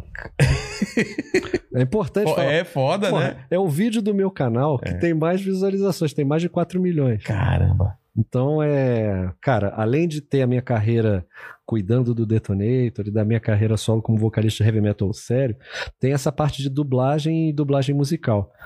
O Dragon Ball Super é uma das sagas mais, mais bem recebidas da, ultimamente, né? E essa música, que é a Ultimate Battle, é a música mais importante dessa saga inteira. E eu fui. Minha voz foi aprovada para fazer essa voz. Pô, Nossa, cara, isso foi muito legal, porque a voz original é do Akira Kushida. O Akira Kushida, ele canta é, Giban, ele canta Daileon. Ele é um cara muito conhecido no Japão. Ele é o Dio japonês dos animes, sacou? sei. E, cara, eu, bom, vou fazer um negócio direitinho pra ficar, porque o público de anime é É, é exigente, é claro. exigente. Então, é, eu juntei com o Endel Bezerra lá no dia da gravação. Vamos ver essa prosódia, se ela tá certinha. A prosódia é quando você canta no- nos fonemas corretamente, né? Ah, tá. Tipo, em vez de cantar, sei lá, as ruas têm cheiro de gasolina e óleo diesel. Diesel, o que, que é diesel? Ah, é tá. diesel. É sacou? diesel. Ah, E entendi. aí tu fica nessa. Então, e eles pegam pesado com isso. Ah, essa tradução, a prosódia não ficou legal, não sei o quê. Ah, cara. Então f- eu pensei, vamos fazer direito, né? E o Wendel já tinha feito uma tradução primorosa. E a gente ficou, não, puta, essa palavrinha, vamos. Não sei o quê. A gente ficou uns 30 minutos pra acertar tudo direitinho. E aí na voz eu treinei pra ficar com o drive igual, assim. Gravei, puto, o pessoal se amarrou, só que tem um detalhe. O quê? Eu botei o drive, o pessoal falou: Porra, quem tá cantando é o Sidney Magal? Desculpa a ignorância, mas o que que é drive? É com aquele roquinho na voz. Ah, tá, tá. Ah! É aquele. E ficou parecido? Cara, assim? ficou idêntico. Ficou idêntico, cara. Aí eu descobri que a minha voz, quando eu boto esse drive e canto em português, é um É um- clone do Sidney Magal. Caralho, cara, eu preciso ouvir isso agora. 80% dos comentários é isso. Caramba, eu não sabia que o Sidney Magal cantava Dragon Ball. Vai tomar no cu, né? Porra, cara, um puta trampo, um negócio. Sidney, mano. Mas, cara, achei do caralho, porque o Sidney Magal é uma puta voz tesuda, cara. É, pô, ele- Puta, é dozeirão. uma puta voz do caralho. Então achei maneiro. Então, Boa, beleza. boa, então, boa. beleza. Boa. E aí, agora eu vou até fazer uma versão aí da Sandra Rosa Madalena, versão heavy É. metal. Pô, ia ser boa, hein? Vai ficar. Quero vê-la sorrir, quero vê-la cantar. É igualzinho. É. É um absurdo. Tem mais alguma? Tem, ó. Perguntaram aqui pro Bruno se quando ele escreve, ele já escreve especificamente pro Massacration, pro Detonator, pra, ou pra sua carreira solo, ou es- vai escrevendo e depois escolhe pra onde que vai. Não, não. É tudo muito bem direcionado. Principalmente o, o Detonator. Os últimos discos do Detonator eu fiz assim meio em cima da hora, porque eu fui muito burro.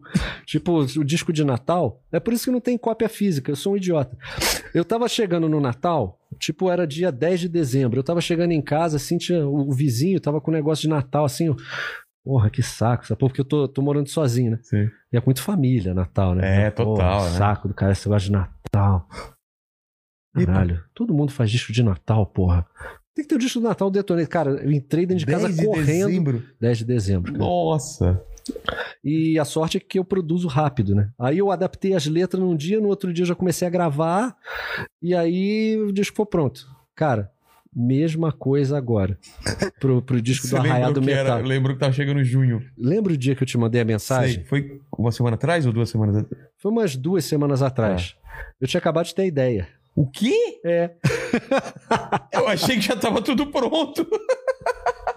Ai, se não tivesse, cara, fica pronto, cara. Quando eu boto uma parada na cabeça, É porque aí já, já tem a obrigação de fazer, você fala, vou ter que fazer, né? é a melhor coisa. Quando faço você isso também. coloca um deadline, Ou então eu conto pras pessoas que eu tô fazendo e eu não, não tô fazendo. É e aí isso. a galera vai cobrar e você tem que fazer. É. Exatamente. Tanto que o próximo disco do Detonator vai ser um disco cheio, vai ser o disco de Detonator para crianças, que vai ser lançado no dia 12 de outubro. Que maravilhoso. Aí você me pergunta, você tem alguma coisa pronta? Porra nenhuma. Cara, isso eu quero pro, pro meu filho, cara. Mas vai. Tem, tem um projeto do Detonator para crianças e ele pode falar para você.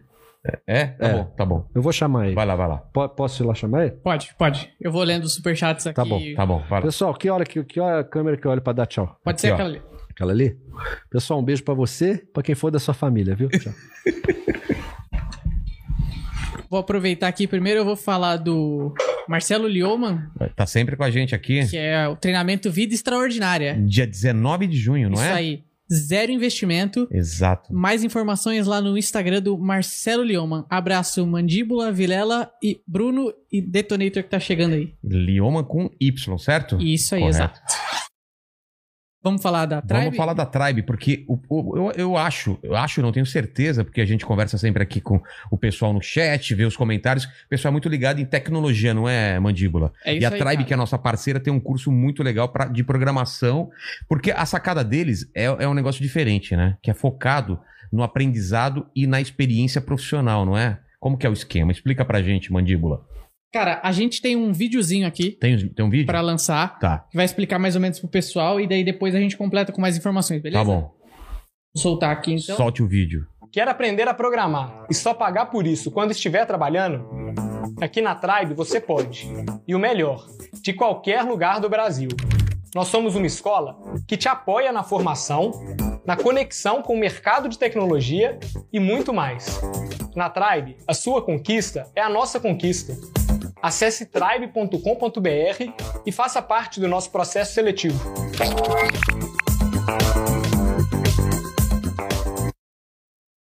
Então, vocês viram aí que aí você aprende é, tecnologia, você aprende programação e você vai trabalhar, porque eles têm um esquema com várias empresas, não é, Mandíbula? É isso aí, cara. Então, ó, resumindo aqui, a Tribe é uma escola de altíssima qualidade onde você vai aprender a programar e a trabalhar. Esse esquema aí que o Vilela tava falando é que ela já tem ligação com diversas empresas. É, pra você sair já empregado, né? É isso aí. E tem aquele esquema que você só paga quando você já Cara, estiver e- trabalhando. Então, isso eu achei um absurdo, de- absurdo de legal, assim, porque você só vai pagar se você tiver, tiver, tiver empregado. E pro cara, pro- pra, pra eles pro- poderem prometer isso, é porque eles sabem o que eles estão fazendo, né? Não, com certeza. Inclusive, ó, das cinco turmas já formadas na Tribe, Eu achei uma... Cara, é muita gente. é muita, é É muita gente. 96%? 93, 96% das pessoas Estão trabalhando já estão trabalhando até três meses depois da formatura. Então, de, de- das cinco primeiras turmas, 96% já estão trabalhando. Isso aí. E são 1.500 horas? É isso? São, ó, são mais de 1.500 horas de formação e conexão com mais de 70 empresas parceiras. Então, como que é? A gente vai deixar o link, então, na, na descrição. O link tá na descrição, o QR Code tá na tela, vai ficar aí na Vai tela ficar aí. enquanto a gente também lê alguns superchats aqui. Tá. E tem E- algum processo de seleção? Como que é? É, ó, no link você vai ter todas as informações e as vagas são limitadas, Ah, tá. então já aproveita e entra lá. no bitribe.com inteligência. Mas de qualquer jeito, o QR Code vai ficar aqui, então vocês podem acompanhar. Então é isso. Obrigado, Tribe, que é a nossa parceira aí, já está com a gente já- já faz um tempo. E os links e as informações, você.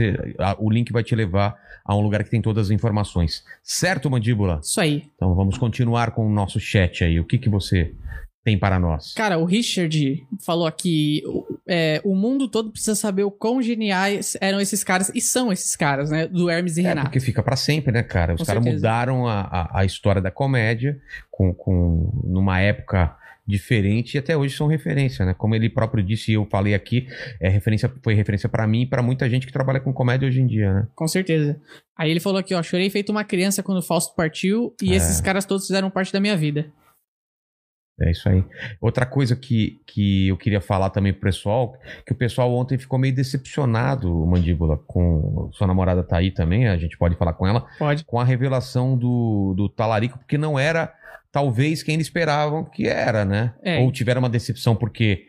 é, não sei. Por que, por que que você acha que o pessoal ficou decepcionado com a revelação? Cara, não sei, não sei. É.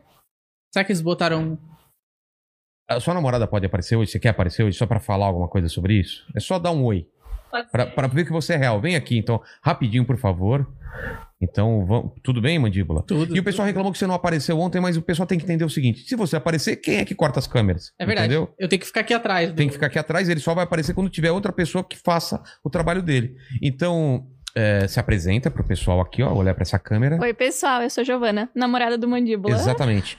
É, você, você já se acertou, você viu que eu mandei a- a- o áudio da- do Talarico lá, ele explicou o que Sim. foi, foi meio brincadeira, ele passou um pouco do ponto.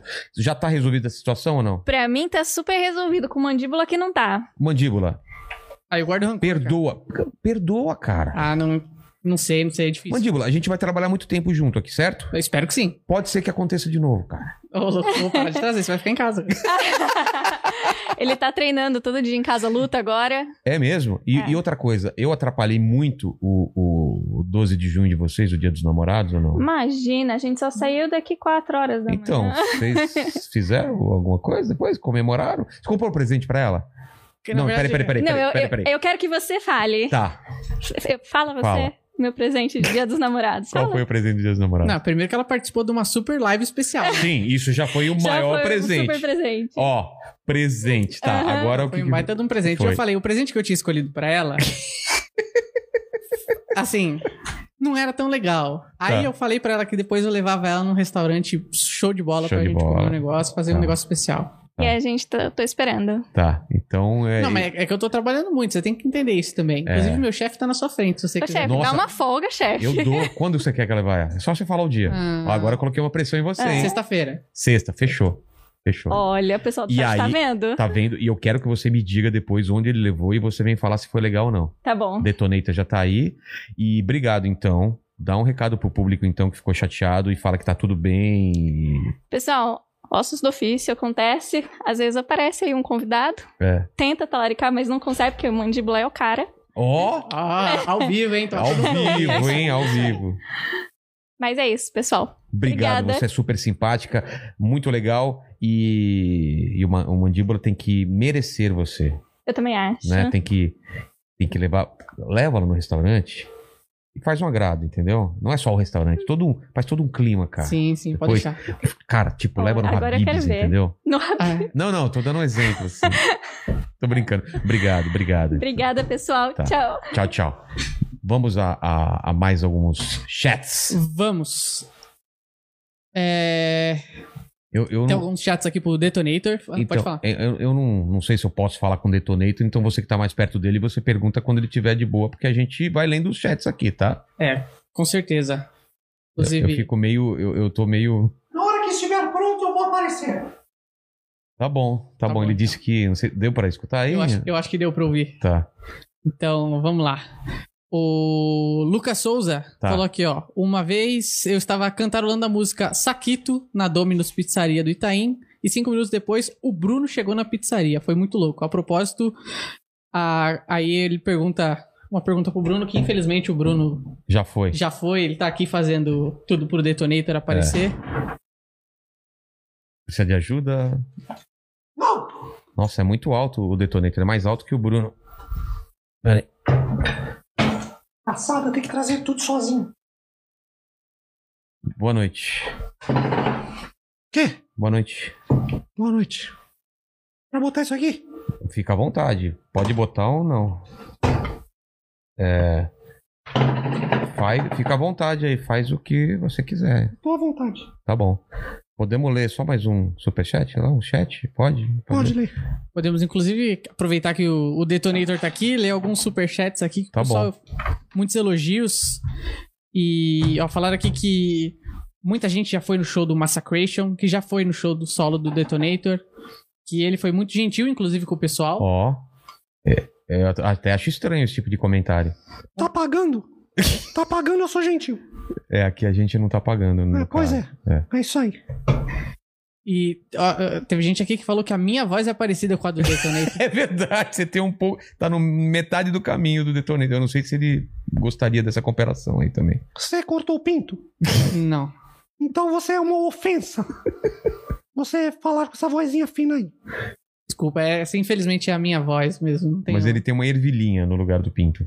É uma ervilhinha. Aí tem que ver com a namorada dele. né? tá rindo. É, quando ri é mau sinal, viu? É. Rio, rio com- complicou. Bicho, é o pessoal aqui rasgando elogios pro Detonator e perguntando se ele vai cantar alguma coisa hoje. Vai cantar alguma coisa hoje? Sim. O que, vai, o, que a- o que você vai dividir com a gente hoje? Olha, não, não gosto dessa coisa de podcast. Eu acho isso uma palhaçada. Pra mim, programa bom é o Jô Soares, viu? Agora fazer o quê? Agora a realidade é essa porcaria aí mesmo. Só tem podcast hoje em dia. É, você faz um negócio na, ca- na ga- garagem da sua casa e eu tenho que sair lá da terra do metal pra vir em qualquer canto. Antigamente era na Rádio Globo, na Rede Globo. Última vez eu fui lá no programa do, do Pedro Bial, fui lá cantar. Mas agora a gente tem que vir em porões, É. em... Fazer o quê? É co- são coisas aí da, da, da, da- da mídia. É como se você estivesse voltando no começo da carreira, coisa de garagem e tal. eu né? não comecei, eu já comecei Já no começou topo. no topo. A gente ainda tá no começo aqui ainda. Mas fica à vontade. Percebe-se. Fica à vontade se quiser. Fala, mandíbula. Inclusive, o pessoal perguntando aqui como é que foi esse início da carreira junto com o Massacration, essa ascensão meteórica. Somos deuses do metal. Não é, Varela? É, Então- Varela. Nós crescemos com o Deus Metal como nosso guia.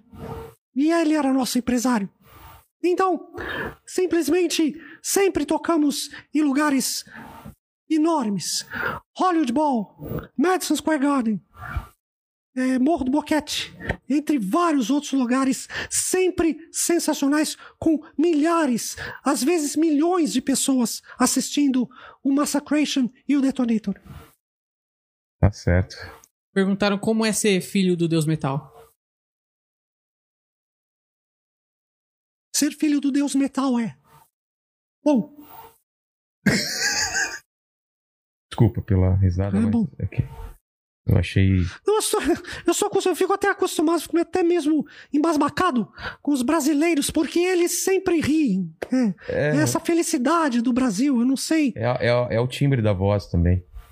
O ti- É que é mais fino, né? Algum problema isso pra Não, você? não, não, não, Nenhum problema. Nenhum Eu tenho a minha voz assim porque foi uma dedicação que eu fiz ao heavy metal. O heavy metal é meu pai. O heavy metal é minha mãe. O heavy metal é tudo na minha vida. Por isso, eu fiz um pequeno sacrifício em nome do heavy metal. E valeu a pena. Sim. Tá certo. Perguntaram quais são as maiores influências do Detonator. Eu não tenho influência. Eu influencio as pessoas. Se você ouve uma banda. mas ca- Aonde é? Cadê? Aqui, aqui, aqui. Se você ouve uma banda, se você ouve um cantor, onde esse cantor de heavy metal tem uma projeção vocal, é porque ele é influenciado por mim. Tá certo. Desde lá de trás, aqueles que surgiram Antes de você? nos anos 70, Ozzy, Dio, ou não. Quem? Óbvio. Ixi. Desculpe. Um velho que se caga nas calças, que usa fralda geriátrica, que só sabe falar Sharon, Sharon, Sharon, que. É, é, é, é, chega a ser cômico, se não fosse trágico. Um homem que anda no palco do lado pro outro assim, parece o Sr. Burns em cima do palco. Ozzy Osbourne. Dio. Dio pra mim é Deus em italiano. Nem, nem sei quem é. Cuidado com a próxima pergunta, tá, Mandiva? É, eu tô. Meça suas palavras. Desculpa, mas. É... Sobre as canções, da onde vem a inspiração para as canções do Massacre? Ah, sim, as canções. As canções, elas são psicografadas por mim, vindo diretamente do Deus Metal. Quando ele manda a música para mim, eu fico escrevendo desta forma as letras. E saem como Chico Xavier fazia, eu faço com o Deus Metal. Você é o Chico Xavier do metal. Sim. É, eu queria saber se o Detonator permite ler um superchat de jabá aqui. Pra gente ganhar uma graninha. Nem todos têm a mesma sorte que eu. Uma vontade. Só que eles falam: Brutus, somos a Brutus Burger, restaurante de burger e American BBQ aqui, no, aqui do Mundo de Oz. E queria mandar um abraço pra vocês, Mandíbula e Vilela. Oz, né? Curtimos- Osasco, né? Exato. É. Curtimos muito o Detonator. Muito foda o seu som. Detonator, manda um Brutus é rock, por favor. Não, Vamos pra música um pouquinho, né? Ele já tá com o microfone na mão. Fica à vontade. meu querido Varela, Vilela. como Vilela. Vilela, confundi com outro. É, estou lançando um disco agora chamado Arraiá do Metal. O Arraiá do Metal é uma um favorzinho que eu faço aos brasileirinhos que estão passando por essa época de pandemia para dar um pouquinho de alegria a eles. Onde eles vão ouvir um pouco das músicas de Arraiá de Metal Land, a Tá. terra do metal. Tá. Na terra do metal se fala português também. Então lá nós temos muitas músicas onde você também pula a fogueirinha, os metaleirinhos pulam fogueira. Então, uma das músicas que está aí em todas as plataformas do disco novo do Detonator é Pula Fogueira. Aqui no Brasil também é conhecido como Pula Fogueira, só que no nosso caso é Pula Fogueira de metal. Tá. E po- a criança pode, o o adolescente pode usar aquelas fantasias, as roupas de festa junina, fazer dentinho preto, Pode, pode bigodinho. sim. Pode sim. assim, Eu só não deixo, por eu coloquei na capa porque o brasileirinho não, não costuma ter dente, né? É, Mas lá na Terra do Metal, a gente costuma ter só a roupinha quadriculada. tá. Vamos, vamos ouvir então Pula Fogueira. Falar só pra virar o microfone um pouco pro som aqui. Virar pra cá? Não, pra cá. Pronto. Tá bom. Agora deixa eu preparar aqui. Eu, eu mesmo trouxe a minha própria banda. A minha própria banda está aqui para tocar esta música para vocês. Chegou a hora da fogueira de metal. Vamos botar aqui no começo. Vocês vão adorar.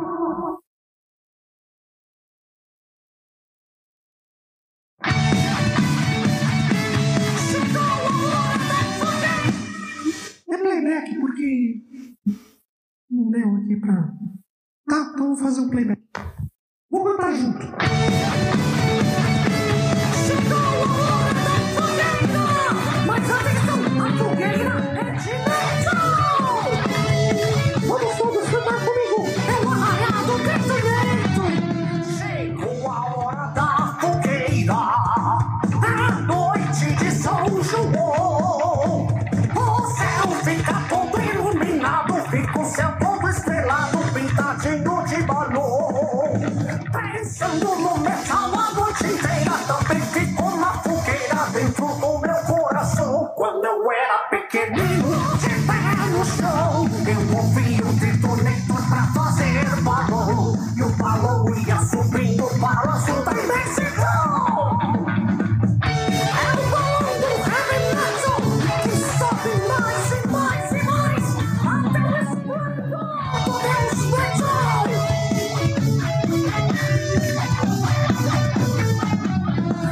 Chegou a hora da fogueira, a noite de São João. O céu fica todo iluminado, fica o céu todo estrelado, pintadinho de balão.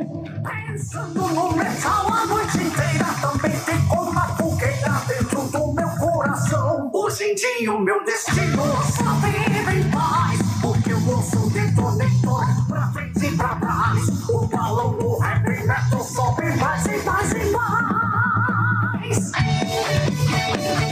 é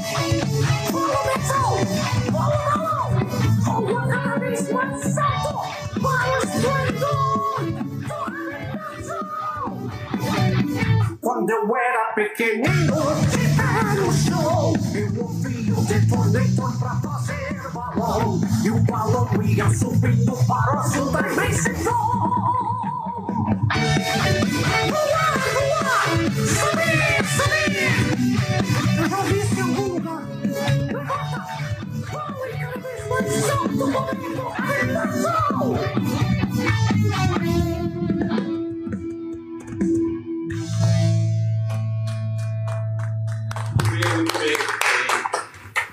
Obrigado. Obrigado. Bom aí, Mandiba. Câmera tudo. Cara, ficou bem legal. Eu espero que tenha. Sucesso? Tem vários. Qual que é? Não sei. Sei lá. Vocês gostam de São João? Sim. São João, ele é. Não gosto de siaco. São João, ele é compadre do deus metal. São amigos, que nem Thor e Odin. É, tudo a minha galera. O Odin, na verdade, e o Thor são, são pai e filho, mas Poseidon e Odin são compadres. No mesmo caso. Santo Antônio, são são todos deuses, né? Deuses, santos. Eu, né? Santo Antônio é o santo, essa é uma boa dica, a gente pode cantar. Essa música aqui do Santo Antônio? E hoje é de Sim. Vamos cantar, em homenagem ao Santo Antônio, essa aqui é boa. Ela fala sobre o santo casamenteiro. certo. E É uma música muito conhecida dessa época, vou botar aqui agora. É a música do. Agora eu não sei como é que eu mexo essa porcaria de microfone! É a música do João. Do Antônio, João e o Detonator. Essa é a do. essa é a música do Talarico. O Ah! Antônio, João e o Detonator é a música do. No caso, o Talarico foi o Detonator. Tá certo. Que não sou eu. Tá. É um outro Detonator. Tem um outro detonator? Não sei, mas não era eu. Tá. Era outro. Outro detonator. É a história do Antônio João e Detonator. O- Ele, no dia de Santo Antônio, ele foi casar. O Antônio foi casar o amigo o João, né? João, Com a filha. Só que aí o Detonator foi lá e. talaricou. Outro Detonator. Outro. É outro. É Você um... não talarica. É, eu jamais. Tá. Isso não é atitude de. Dentro do- desse- desses critérios de, de homem, isso não é coisa de homem. Não. Isso aí é coisa de. Se vai pra Metal Land, Mas você é um deus, você não é um homem. mas não era eu, não. Tá bom. Era outro. Tá. Aliás, o Bruno, quando ele tava aqui ainda, ele falou que você tem uma prótese, Sim. certo? E, e como é que funciona na hora do. De titânio. É. Não, eu boto e faço o negócio. E as, as mulheres gostam. Lógico, eu sou o Detonator, o filho do Deus Metal. Eu já chego perto, as meninas já me querem. Como querem um bisão. Sabe aquele animal grande, forte? Chifrudo. Vamos ouvir a, vamos ouvir a música. Vamos ouvir a música Antônio, João e Detonator. Preste atenção nessa história. Solta o som. Esse Antônio foi casar com a moça. Ele ouve muito sertanejo. De tanto ele ouvir essas músicas, olha o que aconteceu com ele. Chora, chora, guitarrinha manhosa. Chora que meu João tá patinho dele.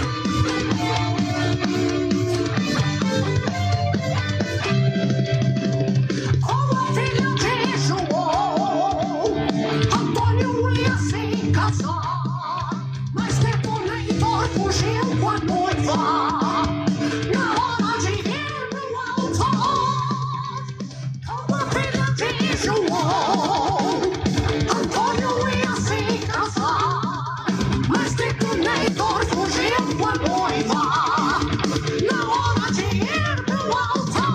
um então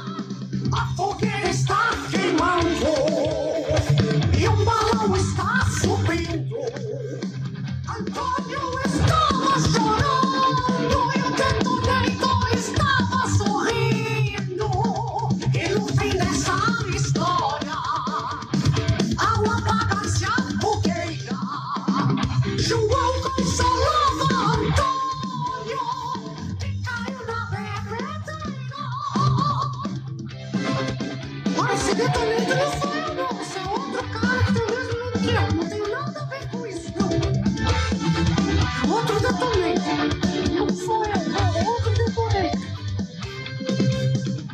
Alma Fernandes, João. Antônio ia se casar. Mas detonator fugiu com a noiva. Na hora de ir pro altar. A fogueira está queimando e o balão está subindo. Antônio estava chorando e o detonator estava sorrindo. E no fim dessa história, ao apagar-se a fogueira, João consolava Antônio que caiu na bebedeira.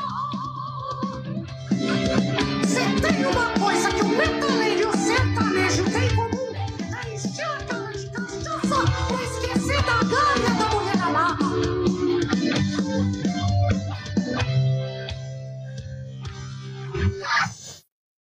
Muito bem, muito bem, muito bem, mandíbula, muito bem. Palmas, palmas! Mais palmas! Eu, eu notei que essa música foi muito boa para o dia de hoje. Você não achou, mandíbula? É, eu achei que parece que o Detonator Sabia. sabia o que. É. Ele sempre sabe, né? Coincidência não é uma coisa que acontece muito aqui no Brasil, né? Falaricagem, né? Nos brasileiros. É. Tanto que é uma música folclórica de Metalland, mas que ela também funciona aqui muito no Brasil. Essa música ela, ela é conhecida nas festas juninas. Só que aqui é o- um outro cara. Onde fica Metal Land? É tipo Asgard? Metalland, ah, você sabe onde fica a Groenlândia? Sim, Já ou- jogou War? já joguei. Então, o Metalland fica entre a Groenlândia e a Índia. Nossa, mas elas estão Olha. muito longe, assim, uma da outra. É, é por ali. Ah, por ali. É por ali. Tá. Uma terra do metal. Tá bom. É que pra chegar lá é um pouco complicado. Só pessoas muito selecionadas que chegam. É uma coisa assim que você pega um ônibus especial. Espacial ou especial? Especial. Tá. Custa um real. O que, que foi, mandíbula? Tem perguntas? Bruno? Os Castro Brothers Ah, falaram aqui, ó, Detonator, obrigado por cantar na versão metal da Lenda do Herói. verdade. Foi um dia memorável pra nós. Tá bom. Eles eles estão agradecendo você pelo por você ter cantado no, no jogo deles. E daí? Ah, eu esperava um agradecimento um pouco. Simples assim. Eles pagaram, eu cantei e acabou. Tá bom. Não é porque eles pagaram que agora ficar de, de agradecimentinho. Perguntaram aqui em seguida como foi pra você cantar pro jogo. Pagaram, eu cantei e acabou. Foi isso. É. Chamaram você aqui de Mickey Mouse e do Metal. Eu acho um absurdo, inclusive você nem deveria ter lido isso porque é uma Falta de respeito. uma falta de desculpa. respeito com o convidado. Eu tô processando esse cara aí. Esse Então, tal de Mickey. Tô processando. Porque é um rato, né? é. Você vê. Não é um homem, é um rato. É um deus contra um rato. Não tem comparação. Hum, não tem nem o que fazer. Essa coisa de americano. Americano gosta de moda. É. Americano é um modinho. Eu vim muito antes desse Mickey! Ma- Aham, mouse. mouse. O que, que você quer de um, um mouse? Detonator, perguntaram aqui se você é filho do Chapolin. E essa O que pergunta. o Chapolin tem a ver com Detonator? É, eu não entendi essa. O Chapolin é um herói mexicano. O Detonator é um deus. Gosto. Não nego. Gosto. Gosto. Gosto desse, desse, desse rapaz, esse Chapolin. É um bom menino. Ele faz as hero- heroicidades, ele tem os bordões, né? Não contavam com minha astúcia. Eu acho, eu acho bonito. Bonito esse menino. Mas, Mas não tem nada a ver comigo. daí a comparar, Acho. Brasileiro. é. Eles comem muita jujuba, deve ser. E, e falaram aqui, ó, o único filho do Deus Metal que já pisou na Terra. É um privilégio estar na sua presença. Tá.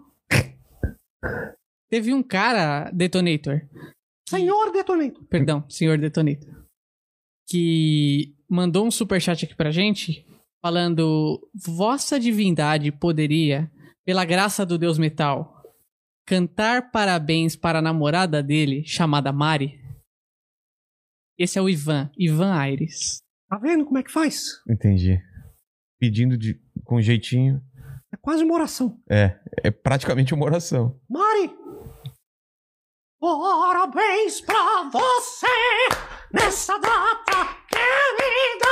Muitas felicidades! Muitos anos de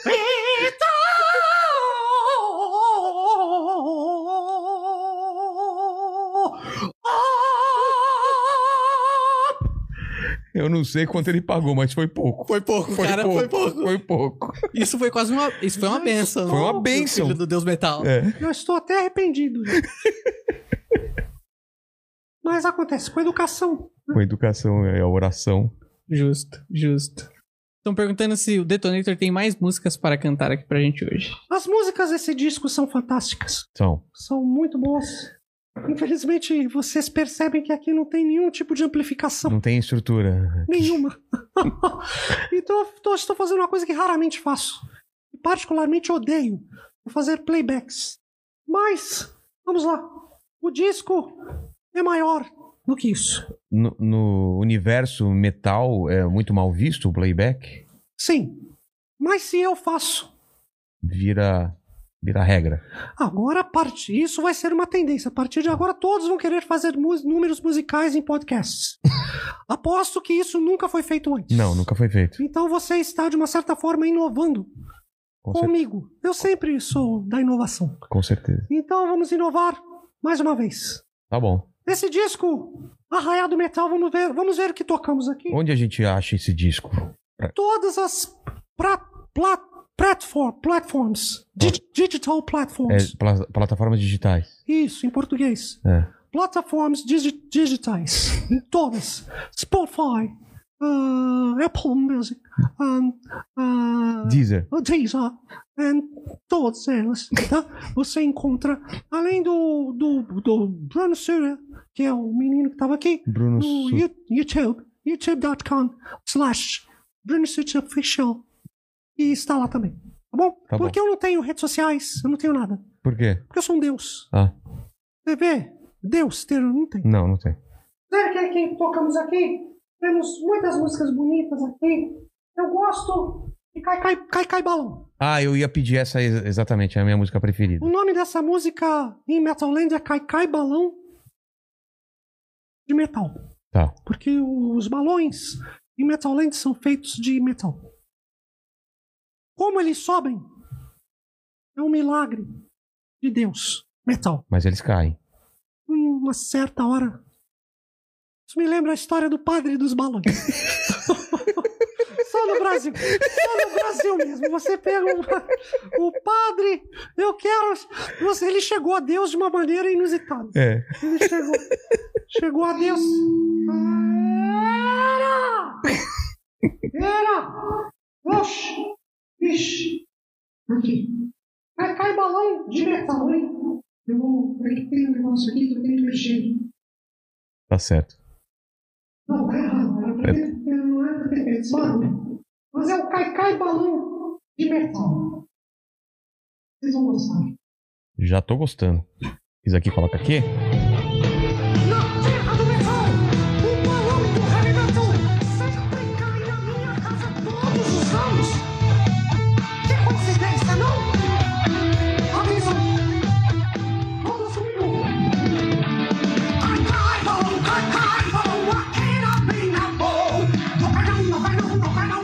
Cai na rua do detonator. Cai, cai, balão, cai, cai, balão, aqui na minha mão. Eu vou lá, eu vou lá, eu vou lá.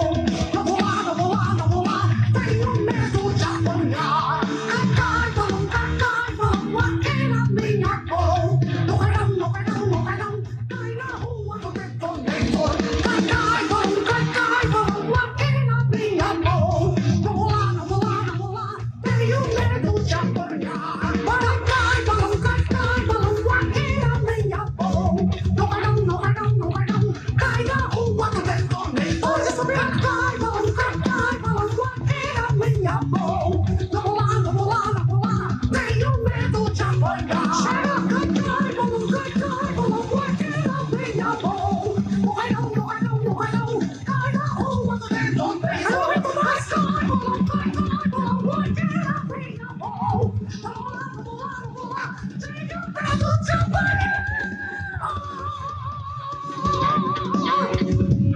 pai.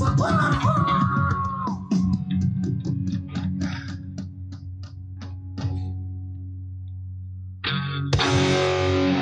Inacredibilível. Vamos! Incrível, incrível, incrível. É, já é a minha preferida, não é, Essa deu Mandíbula? trabalho. Deu essa. O, pesso- o pessoal aproveitou e perguntou aqui por que, que essa música não chama Fall Fall Balloons. Estamos no Brasil. É, simples, né? Fazendo para os Estados Unidos ou para países anglo-saxões. Podemos fazer fofoblins. Boa ideia. Pode- podemos chamar até Paul McCartney. Ia ficar boa na voz dele. Mas acho que ele é um artista que não cabe. Ah, dentre os romanos, ele até que é bonzinho. Detonator, tem muita gente aqui que fala. É, senhor Detonator, É. perdoe. Pois é. perdoe a minha ignorância. É, que você e o Que o Bruno. senhor. que o Senhor. senhor. Que o senhor e o Bruno Suter são a mesma pessoa. É. Quem? Bruno Sutter. O, o moço que tava aqui O- antes sentado. Quem tá- estava aqui antes. Todo mundo, ou pelo menos 80% das pessoas, 90%, falam que vocês são a, a mesma pessoa. Porque parece um pouco. ah, meu Deus, Betão. Quando é que eu vou parecer com aquele idiota? Vocês não percebem? Aquele menino. Ah, aquele menino tem cara de idiota. É, a, você voz, olha pra ele, você já vê que idiota. a voz é diferente, mas o olho é parecido, o cabelo é diferente. Mas eh, tem algumas coisas que são semelhantes. Vocês têm um parentesco? Olha, assim como o branco de nossos olhos são parecidos, como a pele, a textura de pele é a mesma, mas mesmo o brasileiro gosta da fofoca. É impressionante. Não temos nada a ver. Eu trabalho com esse cidadão porque eu preciso tirar um dinheiro dos brasileirinhos. E esse foi o cara mais idiota que eu achei pra trabalhar pra mim. Tá certo. Mas é que você vê, inclusive, temos provas. Eu, eu, eu- eu não gosto disso. Mas você abrindo esse DVD aqui do Tem Detonator. provas de que vocês não são a mesma pessoa? É, é óbvio. Deixa eu A ver. gente não tem. Não temos nada a ver, Ah, é inclusive. até bom pra, pra, pra gente resolver esse mistério. É. Aqui dá. Inclusive, tem um momento nesse DVD do Detonator, no meu DVD, onde eu estou humilhando ele. Mas no meio pro final. Seu DVD do Detonator com as musas do metal. Um DVD fantástico, hein? Muito Fantástico. bom. Vocês comprem lá, brunosuter.com. É o menino lá que a gente trabalha com ele. Aí, Aqui, estou ó. humilhando ele. Ele quebrou a minha televisãozinha. Dá pra ver aí, mandíbula? Dá. E aí é. é, Está claro que não somos a mesma Realmente, pessoa. realmente. Você, como que numa foto vai aparecer? Eu vou, vou ver as duas pessoas. É, aqui, na, aqui tá a prova, realmente. No final do disco, você pode até, a última página aí, ó, você pode colar uma foto sua conosco. Aqui, ó, daqui você cola a sua foto e Cola a fica. sua foto aí. Muito então, eu legal. acredito que esteja mais do que provado que não somos a mesma pessoa. Realmente. Realmente. Realmente, realmente. Tem mais alguma pergunta, mandíbula? Eita, tem diversas aqui. Então manda bala. É, perguntaram pro Detonator, pro senhor Detonator, como que é o Senhor relacionamento. Doutor Detonator. Senhor, Não senhor mudou doutor Detonator. Como que é o seu relacionamento com os demais integrantes da banda Massacration? Se eles apenas trabalham para o senhor doutor? Não, não. No caso do Massacration é diferente. Somos equivalentes. Porém, cada qual com seu avião. Vocês têm avião particular, cada um de Sim, um? cada um tem o seu próprio avião. Cada qual com, seu, com a sua limusine. Com seu camarim. Então o senhor é bem sucedido. Hum, Não, Eu sou o deus do metal, mas só falando financeiramente. Varela. Eu sou o deus do metal. Então, Tá respondida a minha pergunta. Deixa eu. Aqui, Toma aqui por pra favor. É. E mais, mandíbula? Perguntaram qual que é a canção preferida do senhor doutor Detonator de autoria própria. a minha canção preferida é a canção que eu estou executando no exato momento que eu estou cantando. Porque todas as minhas canções são meus filhos. Filhos queridos que vieram por intermédio do meu pai, o Deus Metal. Portanto, não existe filho predileto. Todos os filhos são diretamente prediletos aos olhos do pai. Inclusive, tá um- tem um aí que tá me imitando. É, eu, eu percebi isso aí agora, nesse pai aí. É esse aí mesmo. Uhum. Que fica falando que é, mas fica jogando sinuca. O Henrique Cristo. É Você esse perce- aí mesmo. É. Per- Tô de olho, hein? Perguntaram, disseram aqui que o, o Massacration já teve a, a benção, não, né? Mas tem alguns fãs famosos, como Sepultura, como o falecido André Matos, mas que o Kiko Loureiro parece que não é muito fã do Massacration.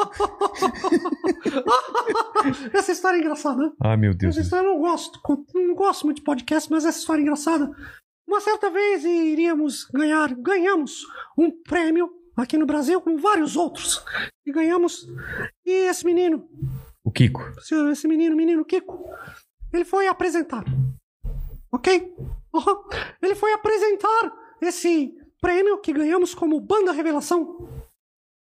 Toda vez que chegamos em um país, somos Banda Revelação. E parece que ele ficou um pouco enciumado e ele disse: tanta banda boa por aí, mas quem ganhou foi o Massacration. Mal sabia o menino Kiko e estávamos atrás do palco porque estávamos vindo de um show do Japão.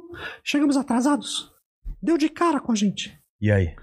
E aí ele levou um mega susto. Não é todo dia que você se depara com deuses do metal. Então saiu muito, sem jeito, cabisbaixo. E infelizmente, tive que revelar a verdade para todos os que se encontravam em tal recinto.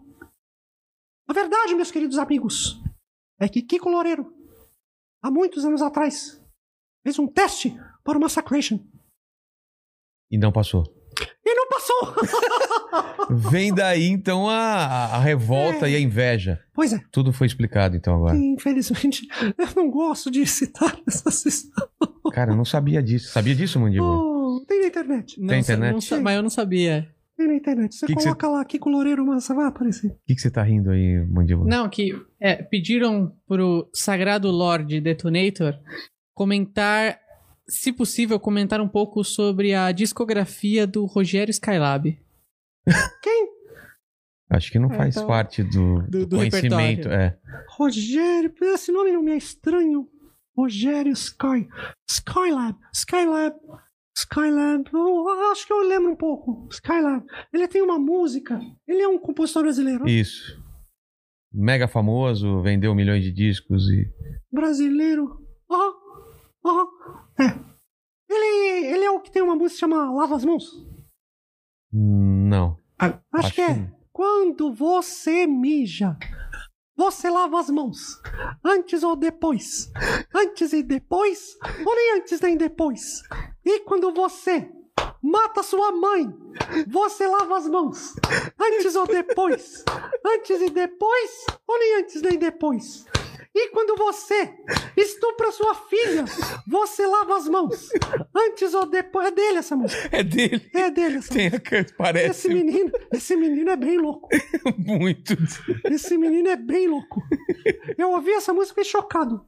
incrível. Não é, não é minha, viu? Essa música é do Rogério Skylab. Muito bonita a letra. É, uma- é- é- a pegada dele é essa. né? É. Tem uma outra também. Porque toda vez que eu acordo, o meu pau fica duro. Não é bexiga cheia, não é mulher pelada. É assim, de repente, o meu pau fica duro. O meu pau fica uh, duro. É um jazz. Esse cara é bem louco. Esse cara- Tem que trazer ele aqui, cara. Ele tem umas letras muito malucas. É, Você pode também fazer um, um playback musical. Exatamente com ele. Depois aguarde seus advogados. É o YouTube tirar do ar. ó. É, Pois é. O Leandro Rocha perguntou aqui: gostaria de saber do senhor doutor Detonator o que ele faz pra deixar os cabelos tão bonitos e sedosos? É, eu percebi isso. Eu uso shampoo e conditionation massacration. Você pode procurar no, no YouTube. Você pode achar para vender. Shampoo e conditionation é o shampoo do massacration. Shampoo e conditionation é o shampoo do massacration. Cara, tem até jingle. Tem jingle.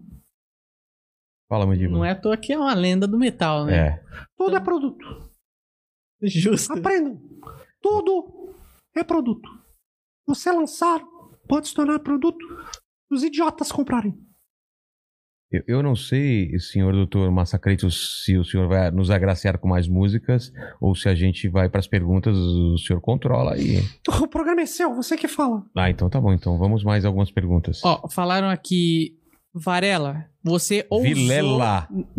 Ah, tá. Você ousou corrigir o deus do metal. Ele, como uma divindade, te batizou como Varela. A partir de hoje, sinta-se honrado em chamar-se Varela. Exatamente. Eu agora é Varela, então. Não é todos os dias que você vê esses numerólogos aí, que as pessoas botam cinco T's na. Não. Meu nome é Antônio e bota cinco T's. eh, Numerólogo. Numerólogo, cacete!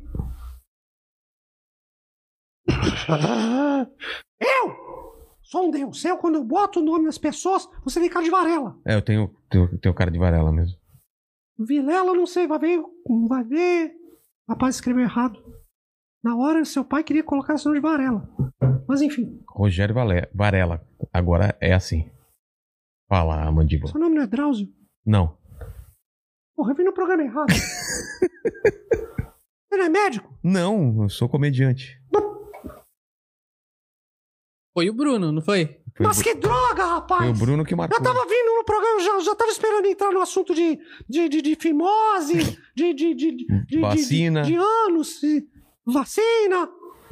A gente pode entrar nesse assunto também, se o senhor. Você quiser. não, Varela? Não, é Vire... Vilela. Puta que pariu, viu? Ah, vai aí, então. Eu tô aqui mesmo. Perguntaram quando que volta a escolinha do professor Detonator. Ah, não sei, MTV acabou. Eu fui fazer um programa e falaram, ó, isso é só MTV. MTV, a marca de canal mais famosa do mundo, só no Brasil mesmo. Você vem pra cá, MTV acaba. Qual lugar do mundo que a MTV acabou? Brasil. Brasil. Ou lugar pra negócio falir.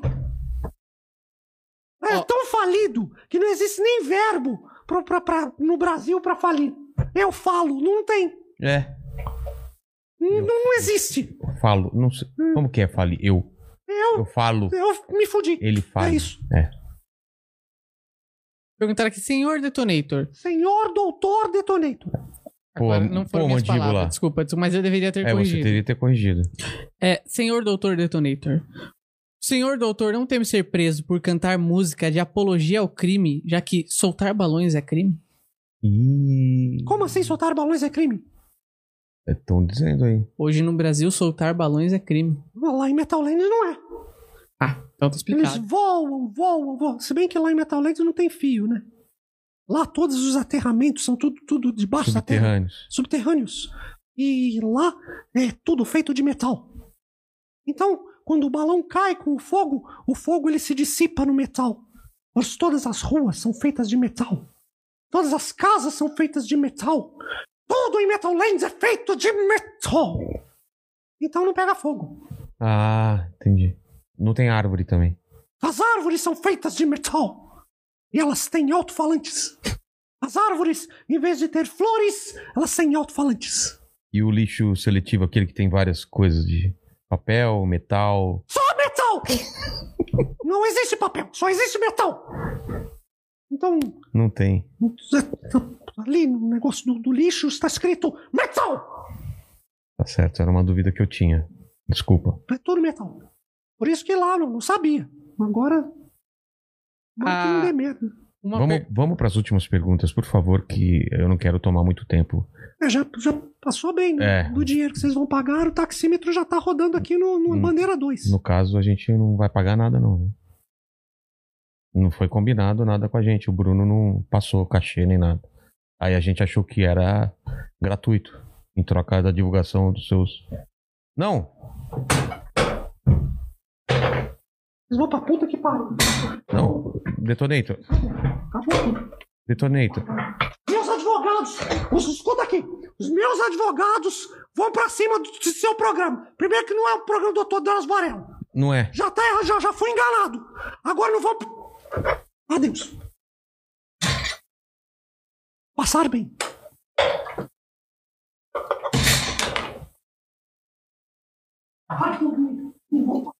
Vou pagar não! Os advogados vão todos pra cima de vocês. Depois desligar isso tudo aí. É, Acho que a gente Ficamos numa saia justa. ficamos. Acho que tem que encerrar a live agora, né?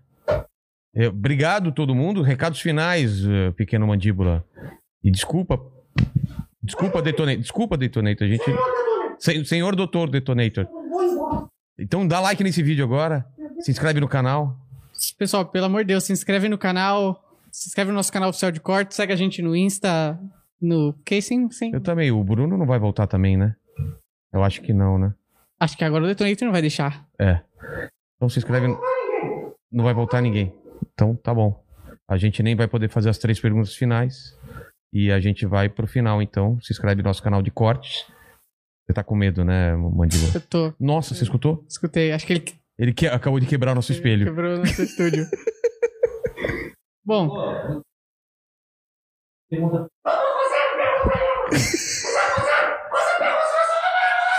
Meu Deus, eles estão.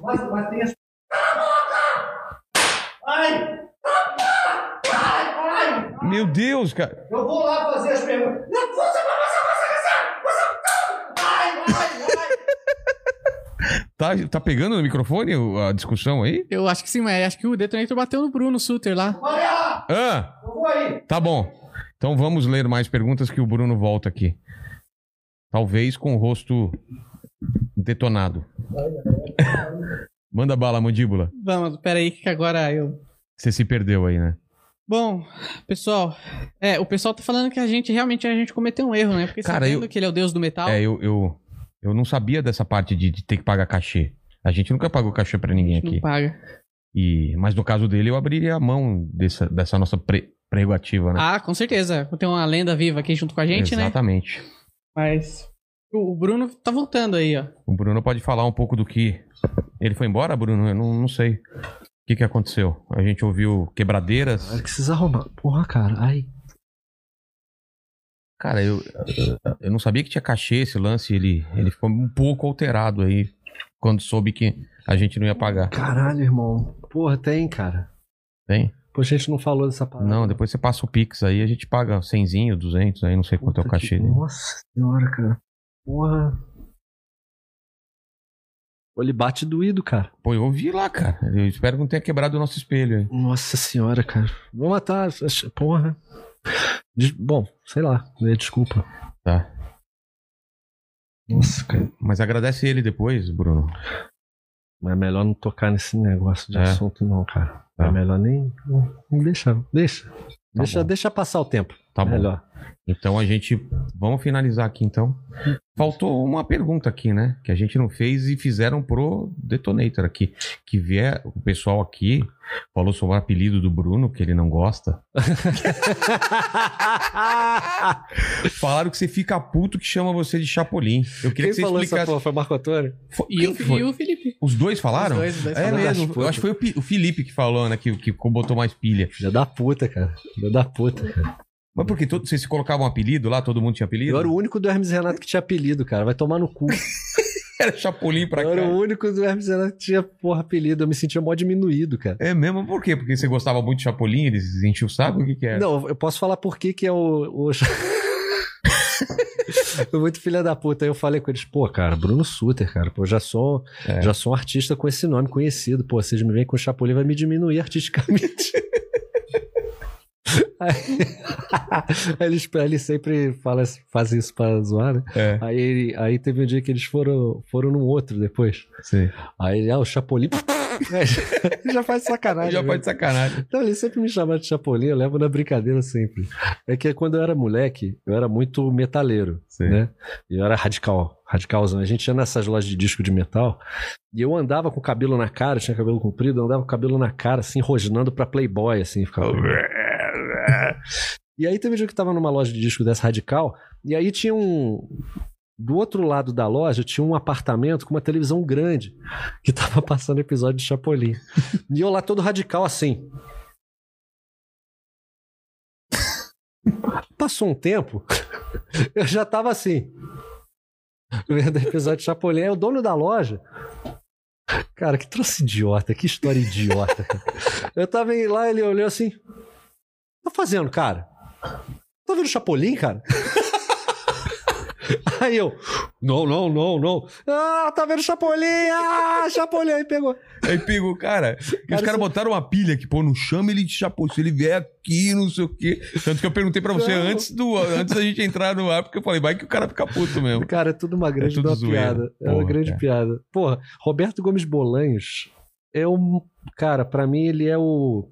É o supra-sumo do, do humor. É. Porque ele fazia um humor que ao mesmo tempo era crítico, porque ele falava sobre um assunto que no México, na América Latina, é, é, um- é natural, que é a pobreza. As crianças pobres, como elas vivem, e fazia graça disso É. né? E ao mesmo tempo era uma coisa que, porra, era pra toda a família. E é, porra, até hoje, porra, passa num lugar e é líder de audiência, né, cara? Exatamente, cara. E dentro do Hermes e Renato você pode escrever toda piada que tem uma cara de Chaves é, é texto meu. Ah, é? É. Você fazia questão de tentar colocar uma, uma coisa. tá Sim. tipo, por exemplo, aquele clássico do Sim a Bolsa, que tá a Jaqueline, que é empregada, a Jaqueline e a Dona Máxima, que é o Fausto. Ah, que ele sempre humilhava a em- a empregada, né? Era aquilo ali é, tirado de, uma, de um episódio do Chapolin. Ele dá o toma, toma, toma, que dá aquela voadora. Sim. Tu- Várias piadas assim que são referência de Chapolin é meu. Eu sou a parte idiota do Hermes e Renato. Eles, eles, gos- eles gostavam muito de Trapalhões. Ah, é? É, eles são da Tinha uma parada. referência. Re- referência bem Trapalhões, a minha referência é mais Chaves, assim. Entendi. Quando a piada é mais idiota, assim, é tipo. esse texto. Porque os trapalhões eram mais sacanas, né? E o Chapolin era mais. É. cru. Tô ligado. É, eu sou. Puta, adoro, cara. O trabalho do Bolanhos é fodido, cara. Muito foda, muito foda. Ô, Bruno, obrigado por você ter vindo, ter trazido isso, o, o, o detonator. Desculpa pelo que aconteceu. E a gente. É, Isso vai dar merda. Mas depois você fala pra gente o que, que aconteceu, hein? Não, eu seguro a bucha. Tá bom. E a gente sempre termina o pre- o programa fazendo três perguntas para todos os convidados e contigo não vai ser diferente. Eu não sei se, se, é- se já foi respondida essa pergunta aqui, mas aqui a gente está celebrando sua carreira, sua história de vida. Olhando para trás, qual foi o momento mais difícil que você passou na sua carreira ou na sua vida? Sério, Zoan? Pode, você escolhe. Cara, o momento mais duro que eu passei da minha carreira, acho que foi o início da pandemia. É mesmo? É. Porque foi um, foi um momento assim. Foram dois momentos muito parecidos, né? Quando a MTV acabou. É muito louco, né? É, são términos que acontecem na nossa vida. Pelo menos aconteceu na minha vida. São términos que tem uma porrada de términos junto. E aí tu. É, um, é um, uma- um acúmulo de coisas Uhum. É, né, terminando. aí tu arreia, arreia, né? Tu É, arreia. Quando a cara. MTV acabou, meu casamento acabou. M- Na mesma época? Na mesma época. Caramba. E aí eu Mas fui não mo- relacionado uma coisa com outra. Não, foram coincidências. Assim. Mas que no final das contas é bom. Porque tu passa pela. por uma. Você já encerra um ciclo de uma vez, né? É. Exatamente. Exatamente. E foi exatamente ali, quando a MTV acabou, foi, arri- arriou. Né? E outra, quando o advento da pandemia também, quando eu terminei o relacionamento com a Nive, também foi porra. Também, fo- também foi na época da- do começo da pandemia? Caramba. Mais ou menos. Mais ou menos. né? Então é engraçado, porque vem É. as porradas junto, né? É. E aí, assim, quando você ressurge também, é ótimo, porque aí você fica tudo zerado. É, porque às vezes você ressurge aqui e ainda tem uma coisa mal resolvida aqui, não. É. Já resolve tudo de uma vez. Então, é, são essas coincidências, não sei se são felizes ou infelizes, onde eu tive reveses profissionais e pessoais exatamente na mesma época. Caramba. Assim, então, é, foram dois períodos pesados. Mas tá bem, Sim, tô. graças a Deus. Porque não, eu, eu tô falando porque eu também passei um momento pesado no começo da pandemia, então por isso que eu pergunto, tá bem, porque a É. gente, claro, a gente não sabe o que vai acontecer, mas estamos tá Sim. melhor do que o meio do ano passado, vai, né, que a gente não tinha a menor ideia do que do que ia acontecer. Total, cara. Total. Parece que tá melhorando, né? É porque quando tu chega numa conclusão de que você passou por um revés profissional desse tamanho que você não pode mais fazer show, você É. não pode mais, você tá, você tá proibido de trabalhar É. e não tem jeito, você não pode mesmo. O que Você vai fazer, Exato. né? E, e- e isso passando por problemas pessoais junto, sendo que você não pode sair de casa, É. pesado. E foi igual quando a MTV acabou também. Né, que acabou o casamento, tive que voltar pra casa da minha mãe. Aí, puta, Puta, isso é, fu- isso é fu- aí, Mas agora desse último relacionamento, você ficou na sua casa. aí eu Ah, tá. Menos mal. A parte boa disso tudo é que desses relacionamentos eu herdei uma puta de uma casa. É mesmo? Porque a casa que eu moro, ela foi. Ela foi. A ideia de comprar a casa foi da Adriane, da minha primeira esposa. E é uma casa mó legal, assim. E quando a gente se separou, é, eu dei a oportunidade dela comprar a casa. Mas ela declinou, então ficou pra mim, aí eu comprei a parte dela, Tá. né? E aí, quando a Nive entrou lá, ela fez uma porrada de obra legal, assim. Tem Ficou tem legal puta pra caramba. closet, assim. Ah, é? então, Puta, tá- a casa tá mó bonita, assim. Então, desses relacionamentos, eu herdei uma casa bacana, Tá. sabe? E você tá num outro relacionamento agora. Cara, eu estou com a melhor mulher do mundo, cara, que é a Thalita. Putz, que legal. A Thalita eu conheci ela no Canta Comigo, que é o programa que eu faço. E ela é uma modelo profissional de 1,80m, cantora, apresentadora. Tipo, ela é aquela apresentadora e modelo. Apresentadora, cantora e modelo, só que de verdade mesmo. Ah, tá. Não é Sabe? que ela só uma Essa apresentadora. é. cantora e modelo. ela, é can- ela, é, apre- ela é uma modelo profissional, Tá. tem vários portfólios fudidos aí, de, va- de várias marcas. Ela é cantora do W, Porra. sabe o W? Claro. Ela, é can- ela é backing vocal do W oficial. Caramba. E, cara, é uma pessoa incrível. Ela é tipo uma Tata Werneck gigante, porque ela não se leva a sério. É, E, cara, eu nunca vi alguém que encaixasse tanto com a minha personalidade quanto a Thalita, assim. Caramba. E ela fez um bolo de aniversário pra mim hoje, cara. Meu Você não Deus. trouxe nada pra cá de, do bolo. Ah, vocês não pagaram o detonator, porra. tá A gente nem pagou o detonete, só cobrou no um bolo, cara. Era a gente que tinha que comprar bolo, porque a gente sabia que era aniversário dele. Eu pensei isso. Eu não sabia, eu descobri agora. Eu sabia, eu, descobri eu alguém juro que eu chegou pensei quando ele tava chegando, eu falei, cara, a gente podia ter comprado um bolo. Pô, eu posso comer algo de jujuba? Pô, a- aqui, ó, A, Jujuba foi especialmente pra você. Mas, cara, eu, eu sou um cara que, pô, metidinho a Xuxa, né? O cara lá de cima gosta de mim, cara. É. Porque a Thalita é uma, é uma pessoa muito, muito legal. Putz, né? E, e ela. Cara, a única coisa que eu acho que ela não faz bem é fazer a conta da tabuada, cara. Que o resto ela cozinha pra caralho, canta pra caralho, Porra. fode pra. É, é, Opa. gente boa pra caralho. e, cara, tô E apaixonado. ainda fez um bolo pra você, pô. Fez, cara. A gente tá. A gente vai fazer um ano já que a gente tá junto. Pô, legal. E. E eu fico honrado de você passar o seu aniversário aqui com a gente, cara, e com todo mundo que tá aí, né? Mais de 6 mil pessoas aí com a gente. Então, pô, obrigado, Bruno. Eu a que segunda- agradeço. A segunda pergunta é o seguinte: ah, iremos morrer, né? Não, nós iremos. O Detonator, ele O vai. detonator não. O Detonator nunca vai morrer, mas nós iremos morrer. E esse vídeo vai ficar pra sempre aqui na internet. Então, queria que você deixasse suas últimas palavras aí, o seu epitáfio. Aí pode ser sério também, pode ser zoeira. E O meu epitáfio é uma música do Falcão. Olha só. O Falcão tem uma música, cara, muito engraçada. É assim. Se eu pudesse, eu chegaria mais cedo para prestigiar seu enterro. Acontece que eu não vou me prejudicar, arriscando até perder meu emprego. Mas você também podia marcar outra hora para poder se enterrar. Ah, você também podia marcar outro canto, outra data, outra hora para poder se enterrar. Você pode até achar decente minha falta na missa de corpo presente. Se eu tivesse pelo menos motivação, eu teria ido até a sua extremunção. Mas você também podia marcar outra hora pra poder se enterrar. Eu queria muito tocar essa música no meu velório. Já tá marcado, o pessoal já tá sabendo aí. Pronto, então pode vai ser- botar essa música do Falcão que ela é perfeita. Perfeito, obrigado. E a, e a última pergunta é se você tem alguma dúvida. Todo mundo tem várias dúvidas. Se tem alguma dúvida que ainda não foi respondida na sua vida, hein? Cara. Não. Não? Não. Eu não sou um cara que fico me questionando assim, me. me- É mesmo? Não. Se, se eu me deparo com um problema que não tem solução, eu caio fora. É? Eu não vou ficar esquentando a minha cabeça, queimando, queimando a minha perguntando. mufa, me perguntando: ah, o que, que tem a- após a morte? O que, que será? Foda-se, cara. Você acredita em Deus? Acredito. É mesmo? Eu acho que Deus tá na gente, cara. É. A gente fazer o bem pras pessoas, é, não pisar em cima dos outros pra conseguir um cargo de emprego, sabe? Ser uma pessoa correta é, nesse sentido humano, de não fazer mal pras pessoas. Eu acho que isso é, um- é ter Deus dentro da gente, sabe?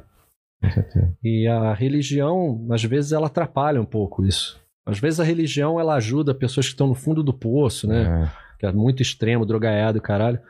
Mas eu, eu acredito que a nossa paz de espírito é ter Deus dentro da gente. E é isso, cara. Se você tem uma dúvida que tu não consegue resolver, eu Afasta. simplesmente eu É. É mesmo? ignoro, cara.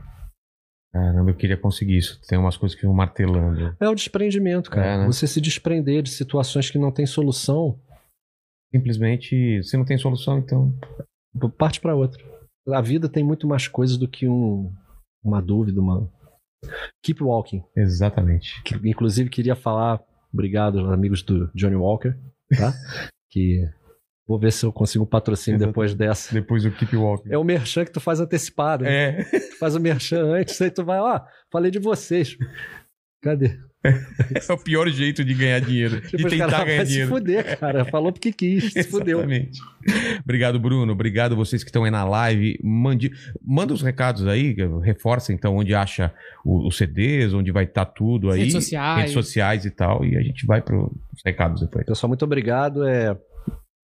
Vai lá no Google, Bruno Suter. Tem tudo. né? brunosuter.com.